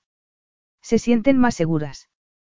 Por ejemplo, a Carolina la acompañaba su madre, además, pueden comprobar la reputación de mi agencia antes de llamar al número que les doy en mi tarjeta. Por otra parte, no solo nos acercamos a las chicas. También nos interesan los hombres. ¿Cuántos años tiene? Preguntó Úrsula, mientras admiraba a Carolina, la cual acababa de echarse el pelo hacia atrás con un seductor giro de cabeza. 16. Es jovencísima. Sí, convino él. Hay gente que dice que es demasiado joven. Amber miró hacia arriba y observó que la expresión de Finn se había endurecido. Aunque Úrsula no había querido realizar ninguna crítica, Amber se sintió impulsada a defender a su prometido. Es verdad que parece muy joven, pero siempre va acompañada para que no le hagan ninguna proposición peligrosa. En ese momento, Carolina los divisó, agitó las manos para zafarse de los periodistas, se puso de pie con elegancia y se acercó a ellos sobre unos tacones altísimos. Finn Fitzgerald. exclamó la modelo con una sonrisa tan sexy como instintiva. Ha venido mi jefe. Hola, Carolina, la saludó él, sonriente. ¿Estás con tu madre? ¿Por qué me preguntas siempre por mi madre? No estamos unidas por la cintura, ¿sabías? ¿Por qué se supone que debe estar aquí para hacer de canguro? le explicó Finn con paciencia. Está hablando con un hombre de uno de los canales de televisión por cable, lo informó Carolina mientras tomaba una copa de champán. Eso déjalo para nosotros, dijo Finn, quitándole la copa de la mano. Ya te pediremos un refresco si quieres. ¿El qué? Una botella de leche. Espetó Carolina. Por favor, ¿cuándo vas a enterarte de que ya no soy una cría? exclamó enrabietada, justo antes de darse media vuelta y marcharse tan rápidamente como le permitieron sus tacones. Supongo que cuando dejes de comportarte como una, murmuró él mientras la veía alejarse. Siempre se comportan como si fueran divas. Preguntó Úrsula interesada. Pero Amber tenía centrada toda su atención en Finn, cuyos ojos iban detrás de su más reciente y seductora modelo. A veces, aunque no es lo más corriente, respondió por fin. Es un riesgo, pero no el mayor, añadió Amber. ¿Y cuál es el mayor? Quiso saber Úrsula, que no había advertido el tono dolorido de su hermana. Que se enamoran de Finn y él no se da cuenta ni la mitad de las veces, contestó Amber. Aunque puede que sí, puede que sí y solo finja no darse cuenta, añadió, pensando en voz alta, sin importarle que pudieran oírla. Pero Finn ni siquiera estaba escuchando. Capítulo 5. Amber despertó de repente, recordó que era el día de Navidad y su boca dibujó una sonrisa, que se desvaneció al girarse hacia Finn y ver que el lado de este estaba desocupado y sin deshacer, como si no hubiera dormido allí. Eran las cuatro y media de la mañana y, por más que aguzó el oído, no logró oírlo por casa. Luego, después de dejar que los ojos se adaptaran a la oscuridad, miró en derredor por si veía algún regalo, pero no había nada, lo que significaba que aún estaba envolviéndolos. Entonces, debía intentar seguir durmiendo, o quizá buscar a Finn. Decidió salir de la cama, en camisón, señal de que él no se lo había quitado haciendo el amor durante la noche anterior. Había sido una noche buena rara, en la que Finn había permanecido en la agencia hasta muy tarde. Dos modelos habían tenido un grave accidente aéreo en el desierto australiano diez días atrás. El piloto había muerto en el acto y una de las modelos se había roto una pierna y había perdido mucha sangre. Las dos chicas ya se estaban recuperando en un hospital, pero Finn había insistido en volar a verlas para darles su apoyo.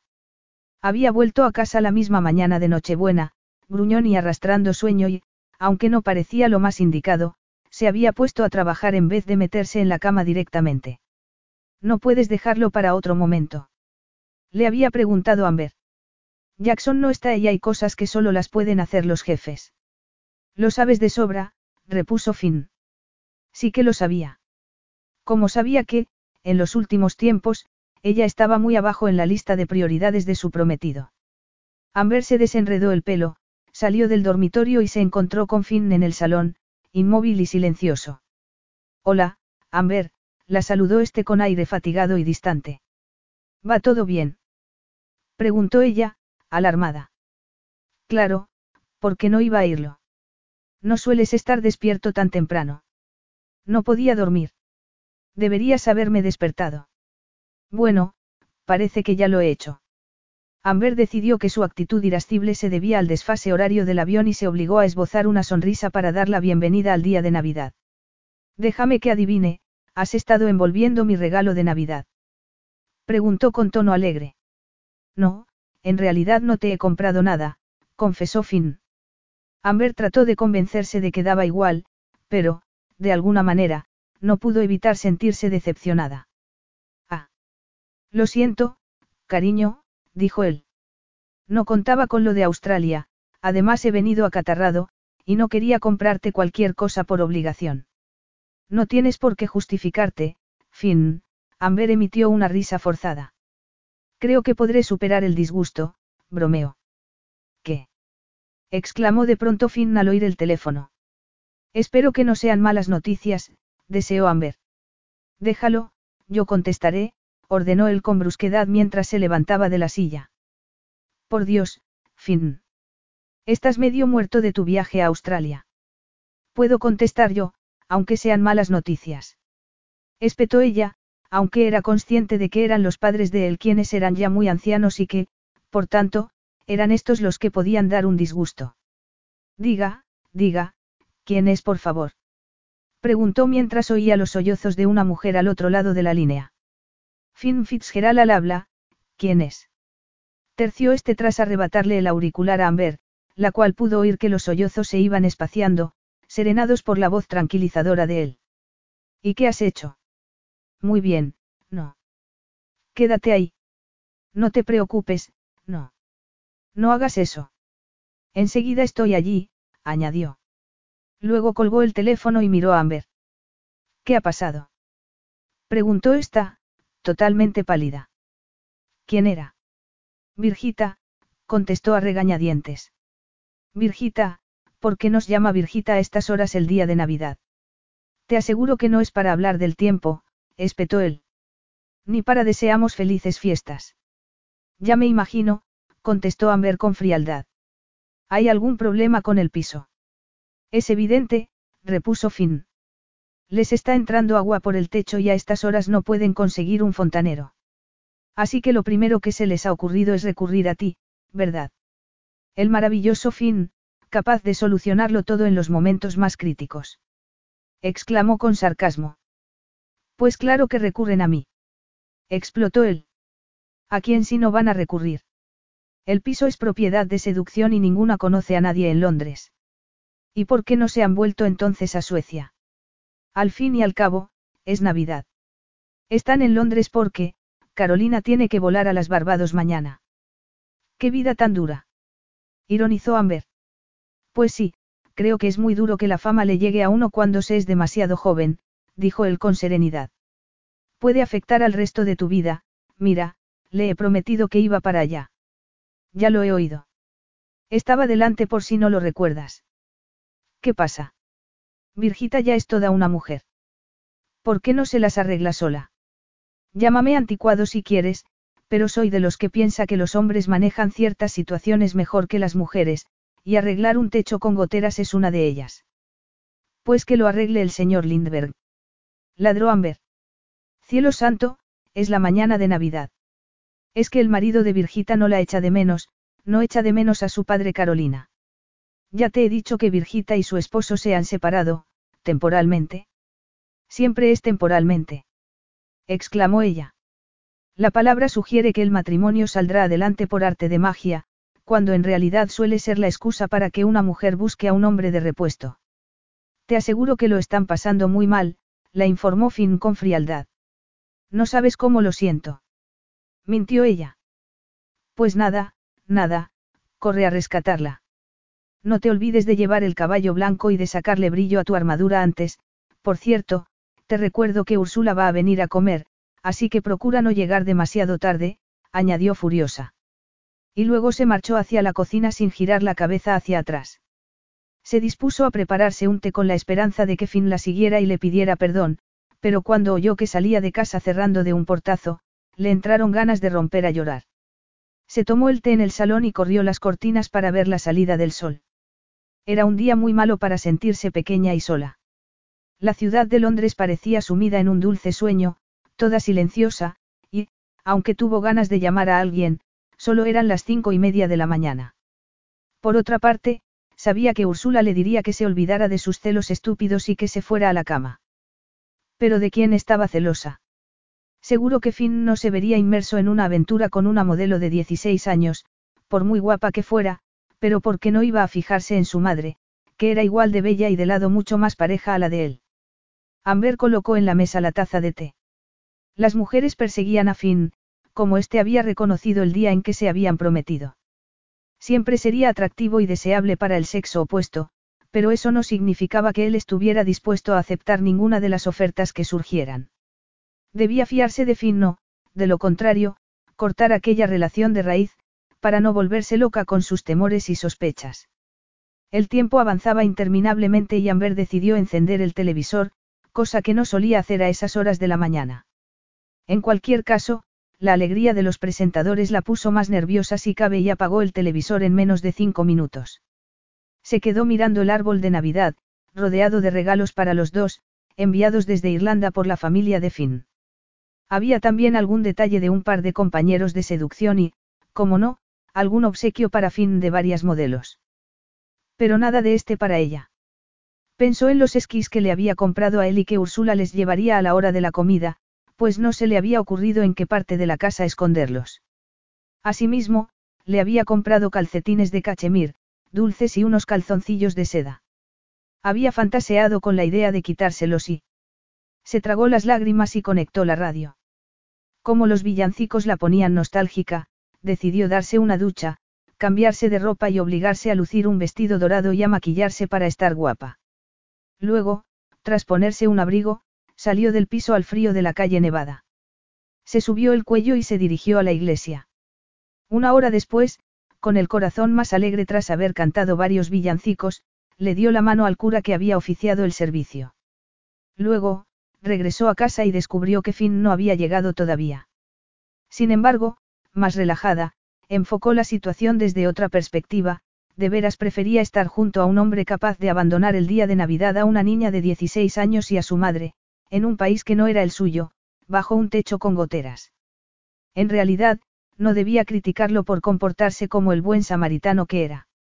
Y así se lo diría cuando volviese. Subió la calefacción y, después de colocar un enorme pavo en el horno, comenzó a preparar una ensalada. Poco después sonó el timbre. Amber, pensando que se trataría de su hermana, cargada con los esquís, corrió a abrir la puerta. Y apareció Finn con un enorme ramo de flores en la mano.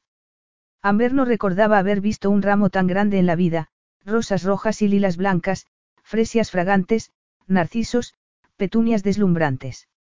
Amber se quedó boquiabierta mientras Finn la miraba con ojos cariñosos. Finn. Acertó a decir ella mientras él colocaba el ramo sobre la mesa del salón. Pascales, ¿para qué son esas flores? Finn se limitó a cerrar la puerta, la estrechó entre sus brazos y hundió la nariz en el cabello de Amber. Ya sabes para qué son, susurró él. No son más que una muestra insuficiente de cuánto te quiero, cariño. Amber cerró los ojos aliviada y apretó la espalda de Finn. No quería volver a hablar, no quería romper el hechizo de ese momento. ¿Qué pasa? Preguntó finalmente cuando él le alzó la barbilla y la miró con expresión atormentada. Cuéntamelo. Si hay algún problema, dímelo. Estoy aquí para eso, añadió al ver que Finn no respondía. Sé que vivir conmigo es como un castigo últimamente, se atrevió a decir. Siempre estoy gruñón y de mal humor. Amber sintió como si se hubiera librado de un enorme peso. Eso era todo. Por otra parte, no olvidaba lo sola que se había sentido durante las anteriores semanas, de modo que, si bien no iba a mortificarlo, tampoco lo iba a dejar pasar sin más. Era la primera crisis seria que atravesaba aquella relación y el futuro de las siguientes dependería de cómo manejara aquella. ¿Quieres que te diga que no es cierto? Lo pinchó ella, con tono comprensivo no obstante. No quiero, no, repuso Finn con voz arrepentida. ¿Y quieres decirme por qué te has comportado así? Demasiado trabajo, creo que los dos necesitamos unas vacaciones. ¿Lo dices en serio? Preguntó Amber, encantada. En serio, dijo entre suspiros. Jamás pensé que la agencia pudiera crecer tanto. Pues va a seguir creciendo si Jackson consigue abrir una sede en Nueva York. Sí, comentó Finn mientras trataba de sofocar un bostezo.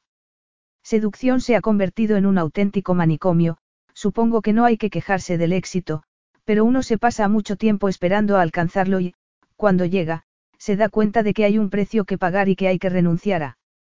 Por suerte, no es tu caso, lo interrumpió Amber. Por suerte, confirmó él tras unos pocos segundos. He ido a misa mientras estabas fuera, comentó Amber de repente. Y has rezado para que te perdonen. Bromeó Finn. Para que te perdonen a ti. Bien hecho, rió él. ¿Y, has arreglado lo de las goteras? Se atrevió a preguntar por fin. Las del piso de Carolina y su madre. Sí, contestó después de una breve pausa. Las he dejado con un fontanero de urgencias. Tan rápidamente, como lo has conseguido. Prometiéndole pagar una factura exorbitante, respondió Finn. Aunque, si somos justos, ¿a quién le gusta que lo llamen por la mañana el día de Navidad? Amber estuvo tentada de decir que a él no le había molestado tanto, pero prefirió no hurgar en la llaga. ¿Y, qué pasa con la comida? Creía que ya lo tenías todo preparado, repuso Finn, sorprendido. Lo tengo, lo tengo, pero me pregunto qué harán Carolina y su madre. Tranquila. Ya las he invitado yo, pero parece ser que tienen reservada mesa en el Granchester, respondió él mientras miraba el ramo de flores. Mientras tanto, ¿qué tal si hacemos algo con esas flores? A no ser que quieras comer pavo con petunias, tienes un jarrón. Tengo varios, bromeó Amber. Pero no sé si serán suficientes. Aunque siempre podemos usar las botellas de leche. Yo te ayudo, se ofreció Finn. Trabajaron mano a mano, colocando las flores en cualquier recipiente que pudiera pasar por jarrón, hasta que el piso entero quedó lleno de pétalos y fragancias. Ha quedado bien, ¿verdad? Preguntó Amber mientras contemplaban su obra. No son muchas. Muchísimas, sentenció ella, al tiempo que miraba el reloj. Dios mío, es tardísimo. Úrsula llegará de un momento a otro y todavía no he preparado el relleno. No te vayas, le pidió Finn, reteniéndola por una mano. Pero Finn. El relleno puede esperar, le dijo mientras la tumbaba sobre un sofá gigante. No, cariño, se resistió Amber, a su pesar. No hay tiempo. Úrsula vendrá enseguida y no quiero tener la ropa arrugada cuando llegue. No en el día de Navidad. ¿Crees que siempre que te toco solo quiero hacerte el amor? Preguntó Finn con una sonrisa entre tierna y triste. Pues, normalmente sí, reconoció Amber, sonriente. Es más, me preocuparía si no fuese así. Vale, pero no te preocupes, cariño, murmuró Finn mientras tomaba asiento en el sofá y la colocaba sobre su regazo. Ahora no voy a hacerte el amor. No. Preguntó decepcionada. Claro que no. Acabas de decirme que no hay tiempo. Pero podrías intentarlo por lo menos. ¿Quieres volverme loco, eh? Vamos a ver, si no me has traído aquí para hacerme el amor, ¿para qué lo has hecho entonces? Solo quiero abrazarte, dijo Finn tras una pausa. Cuando Úrsula llamó al timbre, ambos seguían abrazados como dos adolescentes. Amber no dejó que Finn se levantara. Quédate aquí con los ojos cerrados mientras Úrsula y yo metemos tu regalo, le dijo. Luego, le abrió la puerta a su hermana y se le iluminó la cara al ver que ésta ya había subido los esquís por las escaleras que daban a la entrada. ¿Cómo te las has arreglado? Le preguntó en voz baja. Un taxista muy atento, que no hacía ascos a las mujeres con curvas generosas, repuso Úrsula. Amber miró a su hermana, la cual llevaba un vestido rojo debajo del abrigo. Por un lado, el diseño le acentuaba las curvas y, por otro, el color combinaba con el de su pelo. Los ojos le brillaban de vitalidad y Amber lamentó la fijación que su hermana tenía con Ross Sheridan, pues, de no estar tan obsesionada con él, estaba segura de que podría encontrar a otro hombre que la hiciese feliz. No me extraña que haya sido tan atento, dijo por fin. Estás deslumbrante. De verdad, lo dices en serio. Amber se sintió furiosa. Es que ningún hombre le había dicho un piropo a Úrsula jamás. Que me parta un rayo si no soy sincera, repuso la primera, sonriente. Venga, vamos a colocar los esquís, he dejado a Finn en el sofá con los ojos cerrados. Si seguimos hablando mucho rato se quedará dormido. Los llevaron con cuidado y atravesaron el pasillo de la entrada hasta colocarlos junto al sofá. Finn estaba tumbado boca arriba, con unos vaqueros negros y un jersey negro de cachemir que se ceñía voluptuosamente a cada músculo de su torso. Ya puedes abrir los ojos, le anunció con suavidad. Se ha quedado dormido, comentó Úrsula, asombrada. No, solo está fingiendo. Estaba despierto hace un minuto, dijo Amber, al tiempo que le guiñaba un ojo a su hermana. ¿Crees que este sujetador es demasiado atrevido, Úrsula? Deja los pechos casi al descubierto, ¿no te parece? Pero Finn no reaccionó. Te digo que está dormido. No disimula, aseguró Úrsula, tratando de ocultar su sonrojo. Por muy inexperta que fuera con los hombres, hasta ella sabía cuál era la causa de que un hombre se quedase dormido de repente a mediodía. ¿Qué le estabas haciendo? Nada, te lo juro. Estaba despierto hace un minuto, repitió Amber, confundida. Le sacudió los hombros con suavidad y Finn despertó desconcertado. ¿Qué pasa? preguntó, incorporándose como un resorte. Un batallón de ladrones ha entrado en casa, aseguró Amber. Te han dado en la cabeza y luego. En serio, Amber, ¿qué pasa? Preguntó Finn, alarmado. Pasa que te has quedado dormido, nada más, respondió ella. Nada más, ¿qué hago durmiéndome a estas horas? ¿Te encuentras bien? Se interesó Úrsula. Claro que me encuentro bien. No te pongas así, cielo, dijo Amber en tono tranquilizador. Es evidente que sigues con sueño atrasado por el viaje a Australia. Sí, Finna sintió, esbozó una sonrisa de alivio y se permitió dar un bostezo. Además, has venido acatarrado, reforzó ella. Y ya estabas cansado antes del viaje. ¿Ves cómo disfruta haciéndome sentir decrépito? Bromeó Finn, mirando hacia Úrsula. Feliz Navidad. Le deseo. Feliz Navidad. Correspondió ella. Y no creo que Amber te tome por un anciano decrépito, ya verás lo que te ha comprado por Navidad. Feliz Navidad, cariño, intervino esta. Si miras abajo, verás tu regalo. ¿Qué puede ser? preguntó él, sonriente. Voy trayendo los otros regalos, propuso Úrsula, olfateando el aire mientras andaba.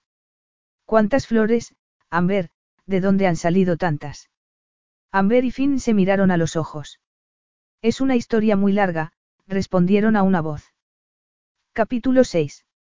Amber dio un mordisco a su croissant con mermelada y se chupó los dedos. ¿Quieres un poco? Le ofreció a Finn. No, gracias, contestó este.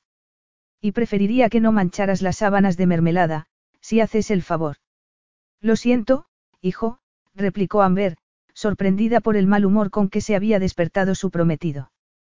Quizá debería haberte pedido permiso para desayunar en la cama, añadió en tono cariñoso, relamiéndose los labios seductoramente para excitarlo. Estaba deseando hacer el amor con Finn, cosa que no ocurría desde el día de Navidad, tres días atrás. Y ahora lo estás poniendo todo perdido de migas. Gruñó él. No protestabas tanto cuando empezamos a vivir juntos. Se quejó Amber, dolida por aquella hostilidad.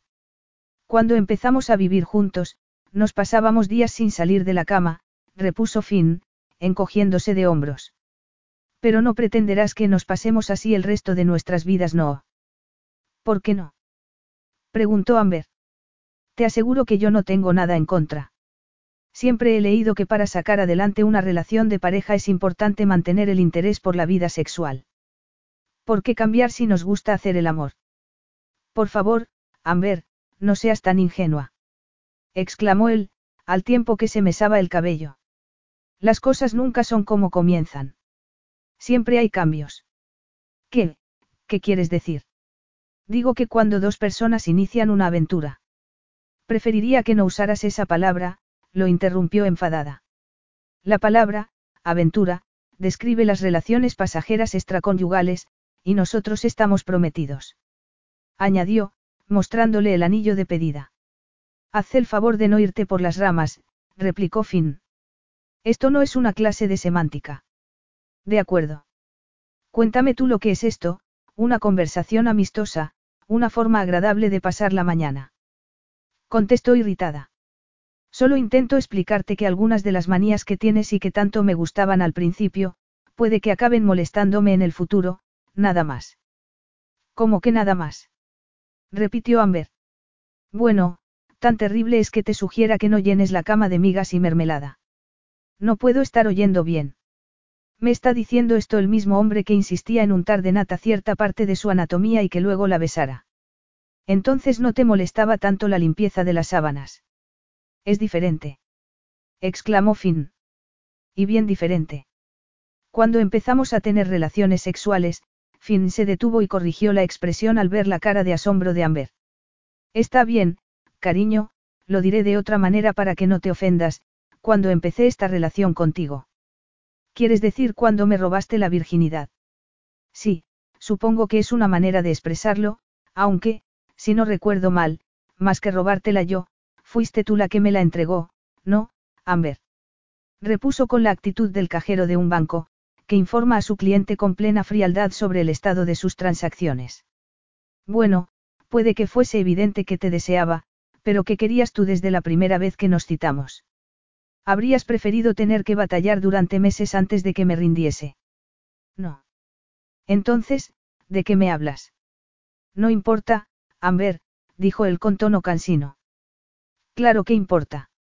exclamó Amber, dando tal puñetazo contra la cama que el plato del croissant y la mermelada voló hasta ensuciar buena parte de las sábanas.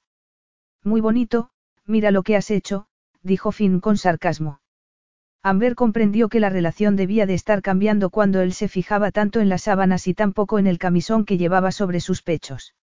Está bien, tú ganas. Espetó enojada. Nunca más volveré a comer en la cama, ¿estás contento? Se tiró a la cama boca abajo, escondiendo la cara en la almohada, confundida y con unas ganas terribles de llorar. Contuvo la respiración y esperó que Finn le acariciara los hombros para consolarla, como siempre había ocurrido cuando habían discutido. Pero esta vez le había hecho más daño que nunca. Amber se sentía peor que en la mañana de Navidad, abandonada, como si él estuviese, a kilómetros de distancia. ¿Te acuerdas del día de Navidad? Le preguntó Amber finalmente. Fue solo hace tres días. Todavía no he perdido la memoria, Finn frunció el ceño. ¿Qué pasa con él? ¿Recuerdas que dijiste que estaba siendo muy gruñón y que era un castigo vivir contigo? Lo dije. Cielo santo, Finn, sabes de sobra que lo dijiste. exclamó ella. El movimiento de su cuerpo hizo que sus pechos rozaran contra la tela del camisón que llevaba y Amber notó que él se fijaba en sus pezones, pero no hizo nada más. Amber miró hacia sus propias manos, nerviosamente entrelazadas sobre la sábana, y el diamante destelló con un brillo cegador. ¿Por qué le había regalado ese anillo de pedida, cuando había hablado fin de boda por última vez, y por qué no había tomado la iniciativa ella, se preguntó desesperada.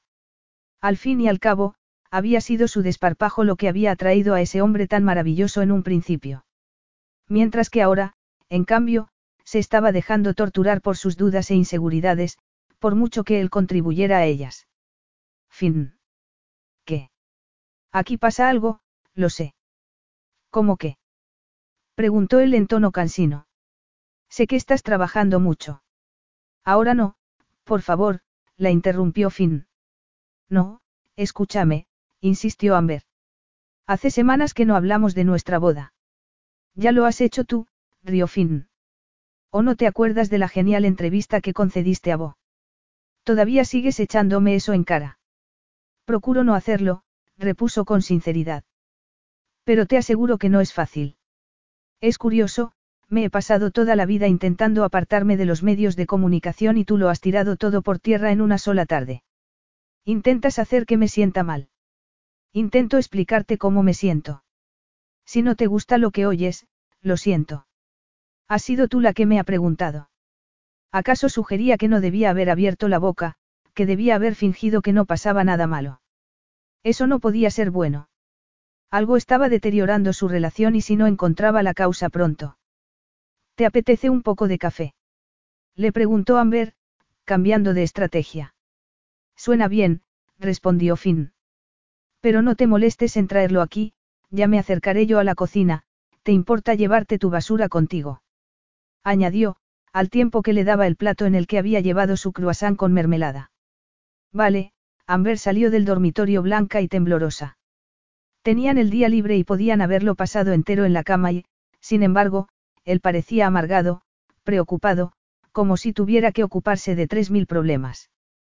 Cuando finalmente apareció en la cocina, con su camiseta y sus vaqueros negros, Amber había logrado recuperar la calma un poco. Había cerrado los ojos para olfatear el aroma del café, y al abrirlos, se había encontrado frente a Finn, cuya expresión no parecía tan fría como minutos antes. Amber sonrió y deseó lanzarse a sus brazos, pedirle que le asegurara que no pasaba nada malo y que todo iba a salir bien, pero no se atrevió, porque le daba miedo escuchar la posible respuesta. De modo que sirvió café para los dos y luego se sentó sobre una banqueta. Miró hacia unos jazmines que había en la ventana, esquivando deliberadamente la cara de Finn, segura de que aquel aparente desinterés lo atraería hacia ella. En efecto, Finn dio unos pasos y tomó asiento sobre una banqueta que había frente a Amber, permaneció callado mientras daba sorbos a su taza de café y se quedó mirando el fondo de esta como si fuese a encontrar oro. Amber se asustó de nuevo, pero comprendió que, a fin de cuentas, él solo estaba distraído por algún motivo y ella no hacía más que presionarlo. Si pasaba algo, seguro que acabaría descubriéndolo, así que, entre tanto, dejaría de hablarle de la boda y del vestido de novia. ¿Has invitado ya a la gente para la fiesta de Nochevieja? Decidió preguntarle. No, contestó tras una larga pausa. Pues más vale que te des prisa. Ya sabes que todos esperan que los invites y no hacen otros planes mientras tienen posibilidades de venir aquí. Sí, dijo él con tono cansino. Las fiestas de Nochevieja en casa de Finn Fitzgerald tenían ya cierta tradición. Era la única fiesta que daba al año y solo invitaba a las personas que le interesaban o le resultaban divertidas, de modo que el número de estas variaba de año en año. Solo había un detalle inmutable, en algún momento de la noche, Finn tocaba un par de piezas al piano. Todo había comenzado con una interpretación improvisada hacía varios años, antes de que Amber comenzase a trabajar en seducción, y había tenido tanto éxito que los invitados lo habían obligado a repetir a partir de entonces. Aunque tenía talento, a Finn no le gustaba exhibirse, motivo por el cual había abandonado las pasarelas. Siempre tocaba las mismas dos canciones, alegando que eran las únicas dos que se sabía, y siempre terminaba justo a tiempo de oír las campanadas de Año Nuevo. Por lo general, solía practicar durante las dos últimas semanas de diciembre, pero ese año Amber no lo había oído tocar ni una sola vez. ¿Por qué vas a organizar una fiesta? No. Quiso asegurarse ella. Claro. Ya te lo dije el otro día. Es que como no te he oído practicar. Pero eso no significa que no lo haya hecho, ¿verdad? Repuso Finn. Simplemente, tú no estabas delante, añadió con sequedad. Haz el favor de no tratarme como si fuera tonta. Exclamó Amber, irritada. Lo estaba haciendo. No me he dado cuenta, replicó él. ¿Qué pasa? Es que quieres que tengamos otra discusión. Dos en la misma mañana, sería todo un récord. Los adultos no siempre están de acuerdo en todo, no. Finn se encogió de hombros. Ni siquiera los que viven juntos. Pero nosotros solíamos estar de acuerdo en todo, o al menos eso creía yo, quiso gritar Amber. Sin embargo, algo en el brillo de sus ojos la hizo callar, por miedo a presionarlo demasiado y que él decidiese. Entonces, si has estado practicando. Resolvió preguntar por fin, con un tono fingidamente alegre, crispado a pesar de sus esfuerzos. En secreto. Añadió como si tal idea le hiciese ilusión. No, no he estado practicando, murmuró Finn. Entre viajar a Australia y hacer arreglos de fontanería no he tenido tiempo. ¿Y por qué no aprovechas hoy? Le sugirió con suavidad. Ya sabes que te gusta depurar la interpretación de esas piezas, para que suenen como si fueras un auténtico virtuoso. Yo decidiré cuándo practico. Bramó Finn al tiempo que golpeaba con la taza de café contra la mesa. Y hoy no va a ser. ¿Por, por qué no?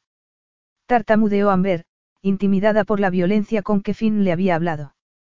¿Por qué me marcho a la agencia? replicó este, poniéndose en pie acto seguido.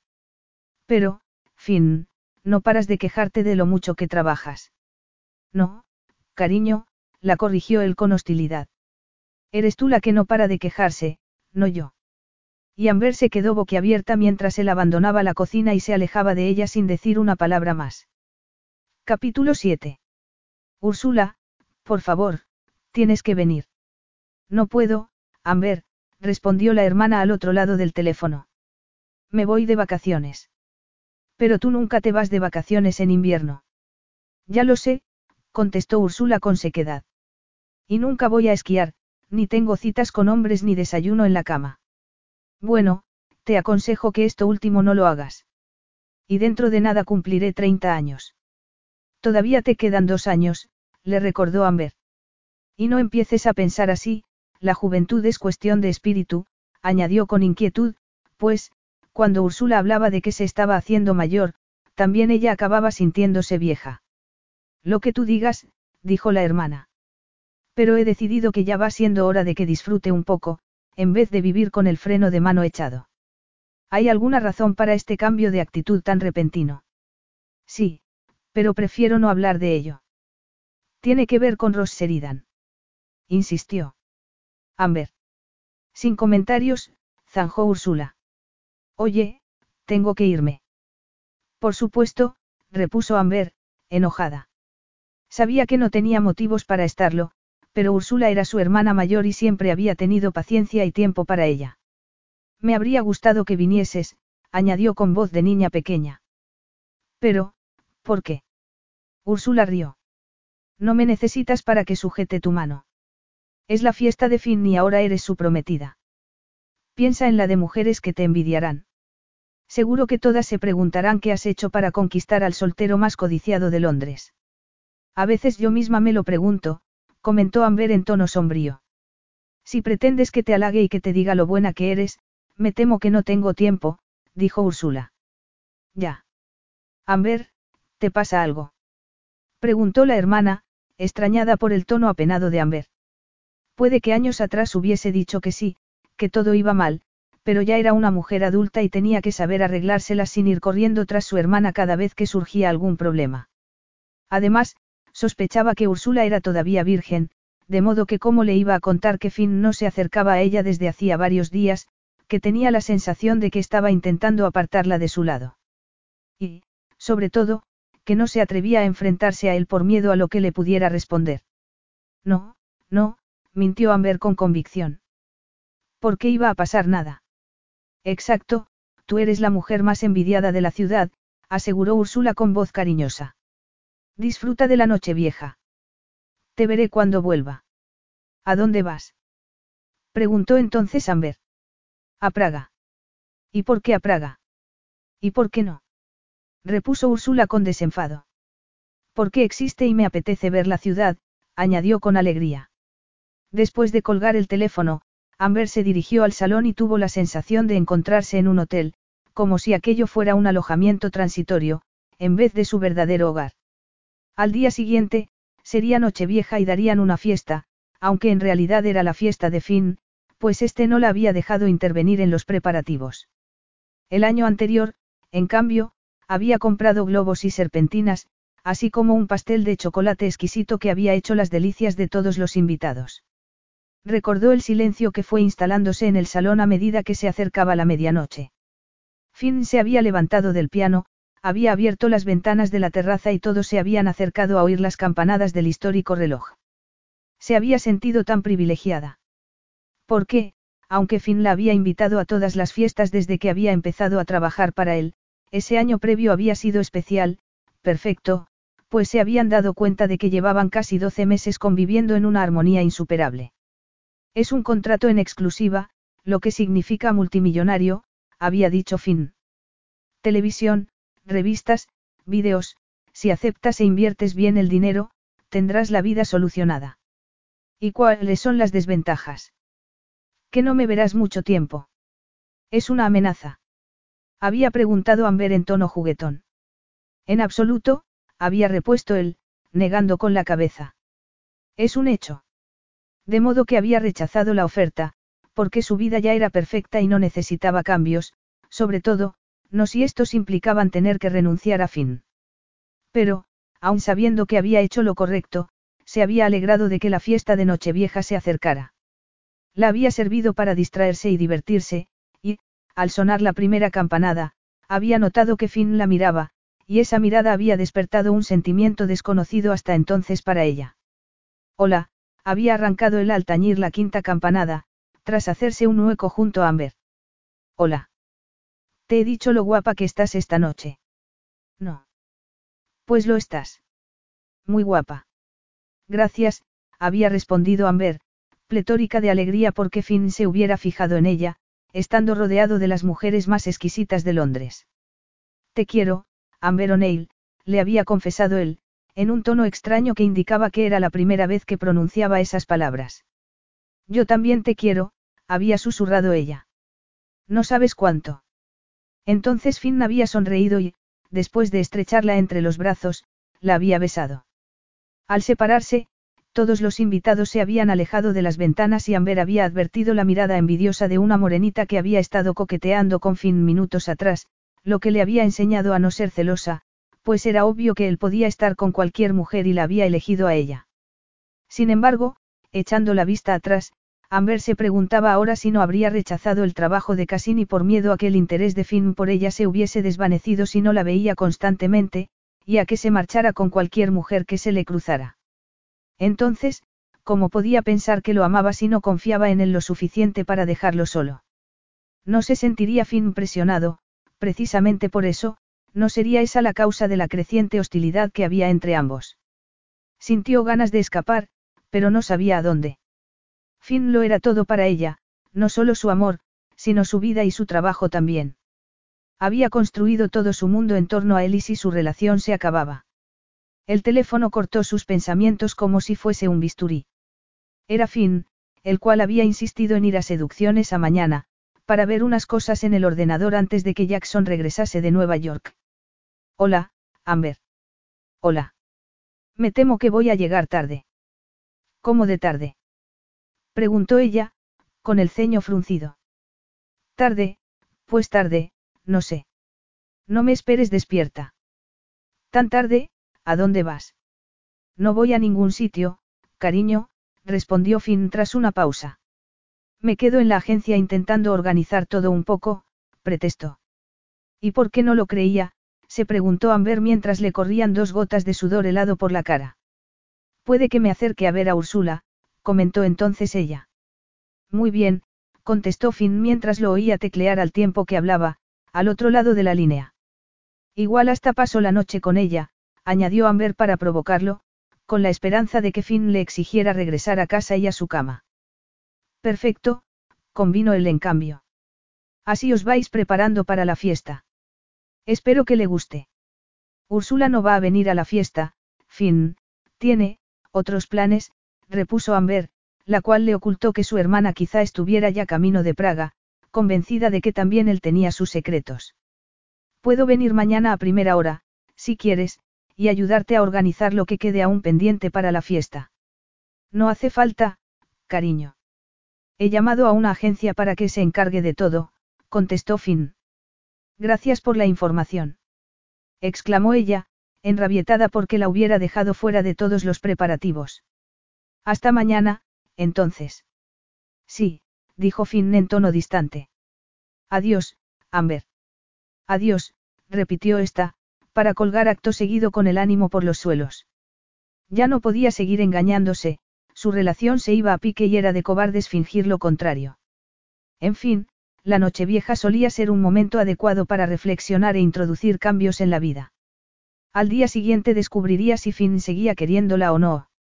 Pero si no la quería, no podía siquiera imaginárselo. Capítulo 8. Nada más terminar de hablar con Finn, Amber llamó a su hermana, rezando porque no se hubiera marchado ya. Oye, ¿puedo quedarme esta noche en tu casa? Le preguntó sin más preámbulos. Pero no voy a estar. Ya sé que no vas a estar, pero tengo una copia de las llaves. Sí, sí, claro que puedes venir, dijo Úrsula, desconcertada. ¿Pero por qué quieres? Mira, hace unos minutos te he preguntado por qué te ibas a Praga tan repentinamente y no me has dado ninguna respuesta convincente. Bueno, pues ahora soy yo la que te pide que no me hagas preguntas, la interrumpió Amber. Solo una cosa, ¿estás bien? Quiso saber Úrsula. En peligro no estoy, si es a eso a lo que te refieres. Pero no, en realidad no estoy bien. Tiene que ver con Finn. ¿Tú qué piensas? Contrapreguntó Amber. Que deberías hablar con él. Justamente es lo que tengo intención de hacer. En vez de salir corriendo, añadió Úrsula en tono reprobatorio. No estoy huyendo, replicó Amber.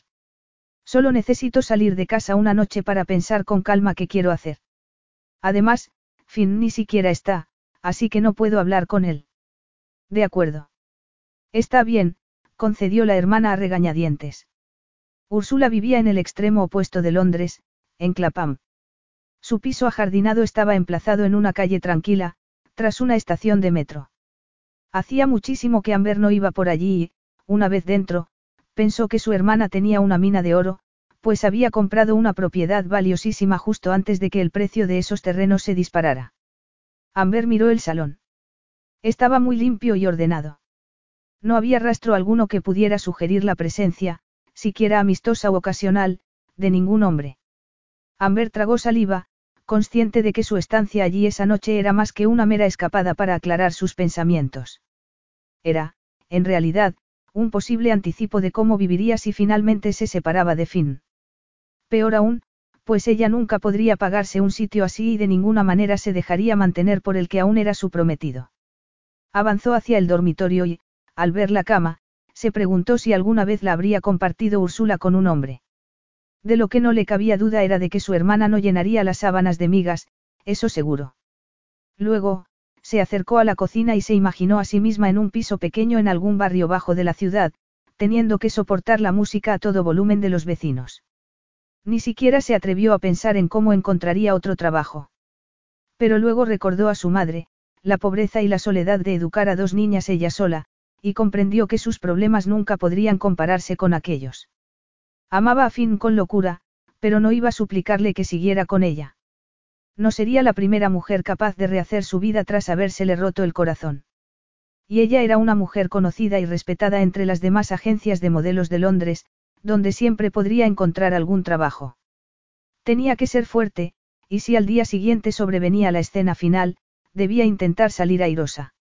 En cualquier caso, se vestiría seductoramente, emplearía todas las tretas conocidas y por conocer, y se aseguraría de enseñarle a Finn Fitzgerald lo que se iba a perder en adelante. Las fiestas de Nochevieja de Finn comenzaban siempre a las nueve y media. Amber había planeado llegar tarde, pero resultó ser una misión más complicada de lo previsto, pues, no teniendo ninguna actividad con que ocupar la mente y distraerse, la espera se le hacía insoportable. Además, el último día del año había un ambiente extraño en las calles. La gente paseaba deprimida o eufórica, según la hubiera tratado el año, Amber pasó gran parte de la mañana maquillándose. No había empleado tanto tiempo en arreglarse desde la primera vez que Finn la había invitado a salir, a un pequeño y oscuro restaurante donde apenas se había visto su vestido, del cual le había despojado él posteriormente sin que Amber se resistiera. Pero esa noche no le quitaría el vestido, se prometió con firmeza. No salvo que Finn le pidiera perdón sinceramente y le diese alguna explicación creíble de por qué se había comportado tan mal con ella en los últimos tiempos. Por la tarde fue de compras y adquirió el vestido ideal, un diseño escandaloso, de seda, color turquesa, que realzaba aún más el azul de sus ojos. Era más corto que los que solía llevar y se ceñía a sus pechos y a su trasero como una segunda piel, por otra parte, las sandalias que escogió hacían parecer que sus piernas no tenían fin. Después de arreglarse el pelo y ponerse más maquillaje del que jamás había usado, se sintió preparada para afrontar a Finn. Pero nada más entrar en el ascensor de casa, a las once y veinte, comenzaron a flaquearle las fuerzas y la confianza. Pulsó el timbre a pesar de tener llaves, segura de que el impacto de su llegada sería menor si se limitaba a entrar por sus propios medios, y un segundo más tarde abrió la puerta el mismo Finn, que le lanzó una mirada furiosa. ¿Dónde has estado? Exigió saber. Ya lo sabes.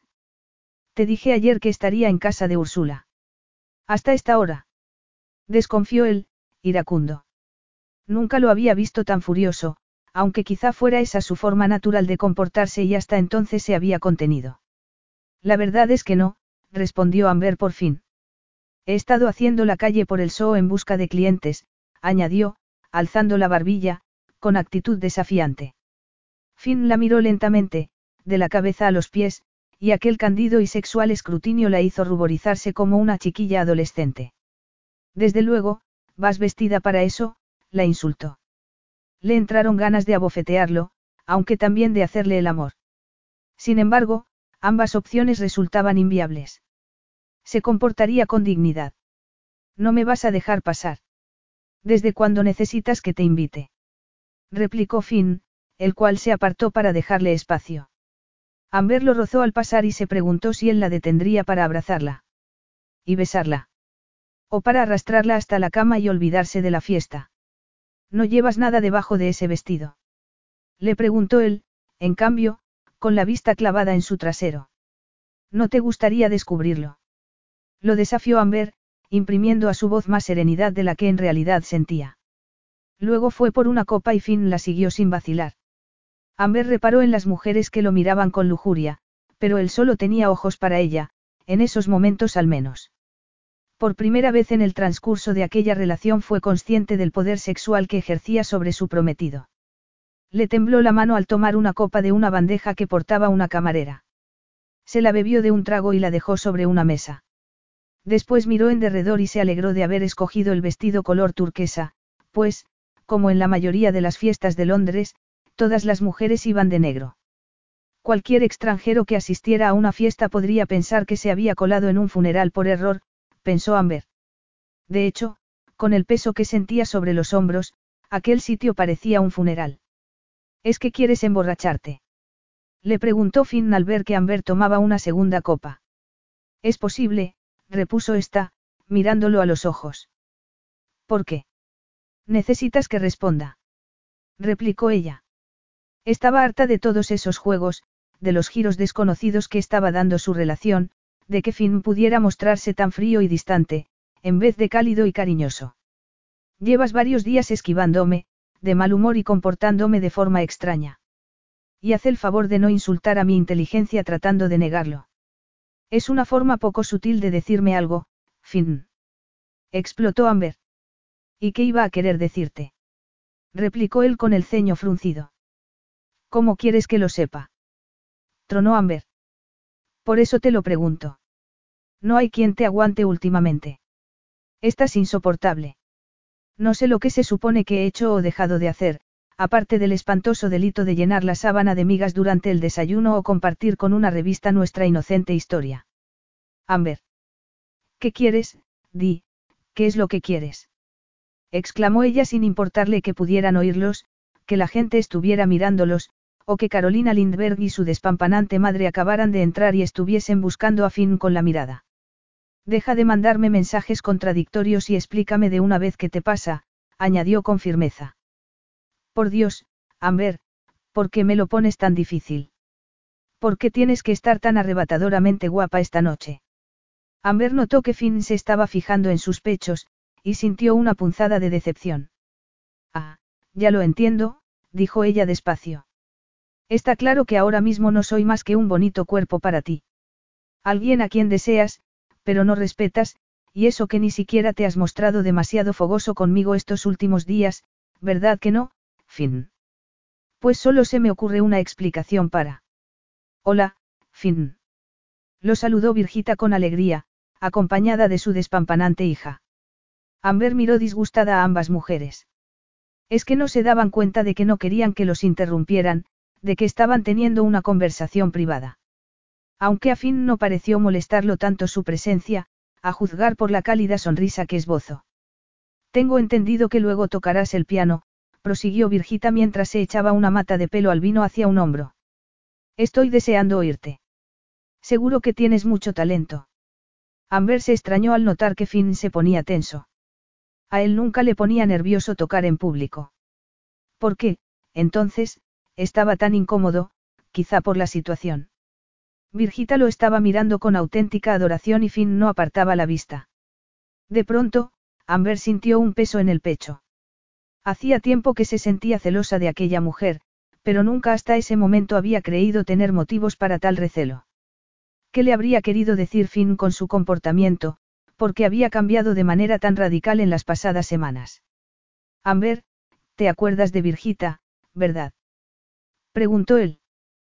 ¿Cómo iba a olvidarme? Amber se obligó a sonreír, pero supo que tenía que alejarse cuanto antes si no quería hacer el ridículo delante de todos los invitados. ¿Me perdonáis un momento? añadió con presura, para perderse entre el resto de los invitados. Entró en el baño y notó que su cara reflejaba la angustia de su espíritu.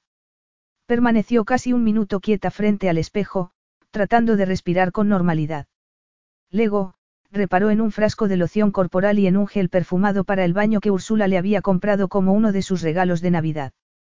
Y, desperdigados en el interior de la bañera, había tres patitos amarillos de plástico que Finn le había regalado en el primer día de trabajo. Sentía más cariño por esos patitos que por el anillo de pedida, el cual no había causado más que problemas.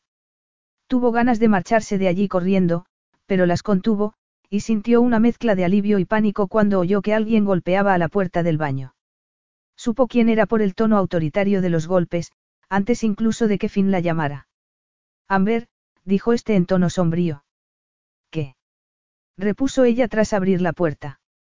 Me vas a decir que sientes haber estado tan distraído, que no debo preocuparme porque te fijes tanto en la preciosa madre de una de tus modelos. Me estás poniendo las cosas muy difíciles, dijo él con suavidad. ¿Qué es tan difícil? Si ya no me quieres más, no tienes más que decírmelo, fin. ¿Y qué pasa si te digo que no es tan sencillo? Amber se quedó helada por la expresión atormentada de Finn, como si éste ocultara un terrible secreto. Fin. Lo llamaron desde el pasillo. Cielo santo. exclamó Amber. Es que no podemos tener una conversación privada. Puede que si te hubieras dignado a aparecer antes de que la casa estuviera atestada de invitados lo hubiésemos conseguido. Espetó él. Y puede que si tú no hubieses estado tan poco comunicativo últimamente, no me habría marchado a pasar la noche en casa de mi hermana. Bramó ella. Estabas deseando que me largara con Úrsula. Dejaste muy claro que no querías que te ayudara en nada con la fiesta, que esta era tu fiesta. Y me has apartado de ella como me has apartado de todas las parcelas de tu vida desde hace semanas. Añadió, justo antes de que Andy, el contable de Finn, apareciera en el baño. Vaya, parece que he escogido un mal momento, dijo el contable al ver las caras de la pareja. El peor, convino Finn con una media sonrisa. Pero estoy seguro de que no tardarás mucho en contarnos lo que quieres. ¿De qué se trata, Andy? Nada, que son cerca de las doce y todos están esperando a que toques el piano. Asegúrate de que todos tienen la copa de champán llena y diles que iré enseguida, le prometió Finn. De acuerdo, dijo Andy. Lo observaron marcharse y luego Finn miró a Amber con remordimientos, casi parecía un hombre vulnerable y, a pesar de lo furiosa que ella estaba con él, le entraron ganas de consolarlo, de abrazarlo y de borrar de su cara aquel gesto de infelicidad. Llevo días intentando hablar contigo, Finn suspiró. pero nunca encontraba un momento que me pareciese adecuado. Quizá tratabas de posponerlo. Es posible, sí, concedió él. Toda la rabia de Amber se evaporó de repente y ésta le acarició una mejilla por primera vez desde hacía más de una semana. Algo va mal, Finn. Algo va mal desde hace días y no sé qué es. Si tú no me lo dices, no podremos solucionarlo, susurró ella mientras volvían a llamarlo desde el salón. Pero está claro que este no es el mejor momento, así que vamos a la fiesta y finjamos que somos una pareja feliz. Toca el piano y luego celebremos el inicio del nuevo año como siempre hacemos. Después, cuando se haya ido todo el mundo, podremos sentarnos y hablar con calma, de lo que sea, añadió, frustrada por las constantes interrupciones. Dios, tienes tanta confianza. exclamó Finn con admiración. Estás convencida de que todo puede arreglarse y conseguir que sea perfecto, ¿verdad? Perfecto no, corrigió Amber. ¿Por qué no hay nada perfecto? Pero sí mejor de lo que ha sido nuestra relación en los últimos tiempos. Eso no debería ser muy difícil. Amber tomó aliento, consciente de que iba a poner en juego su orgullo, pero de que le valía el orgullo si perdía al hombre al que amaba. Yo te quiero, Finn, le dijo sin rodeos. Siempre te he querido, pero si tú no sigues sintiendo lo mismo por mí, solo tienes que decírmelo, y me marcharé.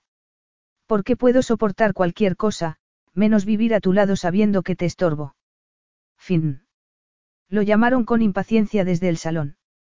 Los mandaría a todos a paseo, comentó él. Diviértelos, lo instó Amber, diviértelos hasta que nos quedemos solos. Pareció que Finn iba a decir algo, pero debió de cambiar de idea en el último segundo, porque cerró los ojos, se puso firme y se encaminó hacia el piano con Amber a su lado. Los invitados les abrieron camino mientras avanzaban por el salón. Amber saludó a muchas personas, pero luego no fue capaz de recordar a ni una sola de ellas, pues tenía toda su atención centrada en Finn. Se obligó a sonreír, aunque no pudo evitar advertir la tensión de él al tomar asiento frente al piano. Amber siguió sonriendo y ni siquiera perdió la compostura cuando Virgita se acercó a ellos y se quedó mirando a Finn fijamente, mientras Carolina parecía aburrirse mientras tomaba unas palomitas, aparentando, por una vez, los 16 años que en verdad tenía. El silencio se apoderó del salón cuando Finn abrió la tapa del piano, pero Amber notó que le temblaban las manos. Entonces, de pronto, se puso en pie, apartó a Virgita del piano, la rodeó con los brazos y la besó, para asombro de todos los presentes. Luego, miraron todos a Amber, la cual creyó estar soñando la peor de sus pesadillas, dio media vuelta y echó a correr tan rápidamente como sus pies le permitieron. Capítulo 9. Dos cosas sucedieron en la semana posterior a la fiesta de Finn. La primera fue la previsible cobertura que los periódicos dieron a lo que había ocurrido aquella noche, la segunda la dejó deshecha.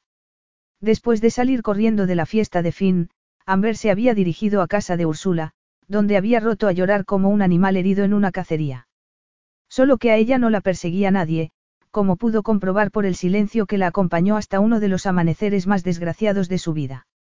Podría haber desconectado el teléfono, en un intento de convencerse de que no quería hablar con Finn, pero no lo desconectó y luego se sintió doblemente estúpida, pues este no llegó a llamarla. No pudo dormir, atormentada por lo que podría haber ocurrido en la fiesta después de que ella la abandonara. Dos adultos no se besaban de esa manera para luego decirse buenas noches y hasta el día siguiente. Solo de imaginarse a fin desnudo junto a la bella albina que la había sustituido le puso la carne de gallina. No se animó a salir del piso en todo el día, pues se sentía desorientada y, además, siendo día festivo, la alegría ajena habría multiplicado su sensación de infelicidad. Al atardecer, se dio un baño caliente, se bebió dos copas de vino, y entre el sopor del alcohol y el del agua pudo dormir toda la noche. Cuando al día siguiente despertó, encontró dos periódicos junto a la puerta de la entrada. Úrsula siempre compraba uno de noticias serias y otro sensacionalista, para divertirse. Abrió el sensacionalista por la famosa columna de cotilleos de Janet Jensen y allí lo encontró, en letra impresa y con un titular implacable, Finn no desfilará hasta el altar. Amber pensó en lo mucho que le disgustaría el titular a Finn, pues odiaba las referencias a su pasado como modelo. Luego siguió leyendo. El deslumbrante empresario Finn Fitzgerald, propietario de la agencia de modelos Seducción, ha roto con la encantadora Amber O'Neill, pocas semanas después de que ésta concediera una entrevista acerca de su reciente compromiso. Finn, que ha cortejado a la bella rubia durante casi dos años, decidió poner fin a su relación dando un beso espectacular a la madre de la nueva estrella de seducción, Carolina Lindbergh, durante su fiesta de Nochevieja. Amber no solo era la prometida de Finn, sino que también trabaja para él, el nuevo año arranca con fuegos artificiales. Amber arrugó el papel con sensación de asco y luego se tiró a llorar sobre el sofá. Dos días después, sentada con la vista perdida en el vacío, oyó a Úrsula llegar. Soltó una maleta pequeña y una bolsa de mano como si fueran dos piedras. Estaba pálida. Amber, lo siento muchísimo. exclamó al verla. Amber se lanzó a sus brazos y rompió a llorar desconsoladamente. No podía creérmelo cuando lo leí en el periódico. Todavía no me lo creo. Añadió más tarde, después de prepararle una taza de té y unas tostadas. Yo tampoco me lo habría creído, pero fui testigo de lo que ocurrió. Repuso Amber mientras se sonaba la nariz. Tiene que haber sido terrible para ti. Terrible. El mundo entero se me ha desmoronado. Bueno, puede que no sea tan terrible como piensas, trató de tranquilizarla Úrsula. No tienes ninguna esperanza. ¿Cómo voy a tener esperanzas después de eso? No hablarás en serio, ¿verdad? Úrsula frunció el ceño. No te tenía por una cobarde, Amber. Cobarde. Repitió esta enfurecida. El único cobarde es Finn, porque no tuvo el valor de decírmelo. Porque es un hombre rico y poderoso y a los hombres así les cuesta. Atarse a una mujer. Interrumpió Amber. ¿Quieres decir que son tan ricos y poderosos que se limitan a fornicar con todo lo que lleva faldas? Amber O'Neill, jamás pensé que pudiera ser tan mal hablada. Me apetece hablar mal, pasa algo. Es mejor que emborracharme o ponerme a destrozar platos. Amber, dijo Úrsula con suavidad. Finn está enfermo. A mí me lo vas a decir. Y necesita tu apoyo más que nunca. ¿No hablarás en serio? Preguntó Amber con incredulidad. ¿Pretendes que vuelva con él después de que me ha sido infiel? Finn te ha sido infiel. Repitió Úrsula, estupefacta. Infiel, infiel. Pues claro que me ha sido infiel. ¿Por qué te crees que estoy aquí con los ojos hinchados de llorar? Finn y yo rompimos en Nochevieja después de que casi le hiciera el amor a la madre de una de nuestras modelos encima del piano. Entonces, ¿no te has enterado? Preguntó Úrsula, preocupada. ¿De qué? No me digas que ya se han casado. Virgita no estaba divorciada siquiera. Amber, quiero que me escuches atentamente, replicó su hermana en voz baja. Finn está muy enfermo. Muchísimo. Está en el hospital, paralítico. Paralítico. Repitió Amber, incrédula. Tenía que tratarse de un error. Lo siento mucho, dijo Úrsula. No. Gritó Amber, destrozada. Creía que lo sabías. ¿El qué? Susurró ella. ¿Quieres hacer el favor de explicarme qué ha pasado? Ross se enteró en Praga, ha salido en todos los periódicos, arrancó Úrsula. Al parecer, Finn tiene una enfermedad muy rara, llamada síndrome de Guillain-Barré o algo así. Lo llevaron de urgencias al hospital. ¿A qué hospital, Úrsula? Exigió saber Amber. Al de Saint-Jude. Llama a un taxi, por favor. Tengo que ir a verlo. Ahora. Ahora mismo. Entonces te acompaño. El trayecto hasta el hospital se le hizo interminable. Amber habría preferido ir sin Úrsula, pero ésta había insistido en que no podía dejarla sola en esos momentos. Cuando llegaron al hospital, fue corriendo a recepción, donde la remitieron a la unidad de cuidados intensivos. Luego, una vez allí, Pensó que debía tener un aspecto espantoso, pero lo único que le importaba era ver a Finn. ¿Puedo ayudarla? Le preguntó un enfermero al verla. ¿Dónde está Finn? ¿Quién es usted? Soy su. Amber quiso mostrarle el anillo de pedida, pero recordó que se lo había quitado nada más llegar a casa de Úrsula. Soy su prometida. Soy Amber O'Neill y tengo que verlo, por favor. Me temo que tendrá que esperar. Ahora lo está visitando su familia. Bueno, pero, ¿cómo está? Por Dios. Dígame al menos eso. Debe entender que hay muchas personas interesadas por el señor Fitzgerald, respondió el enfermero. La prensa está por todos lados y no podemos revelar ninguna información sin hacer antes algunas comprobaciones. Si hace el favor de sentarse. ¿Ha venido su familia desde Irlanda?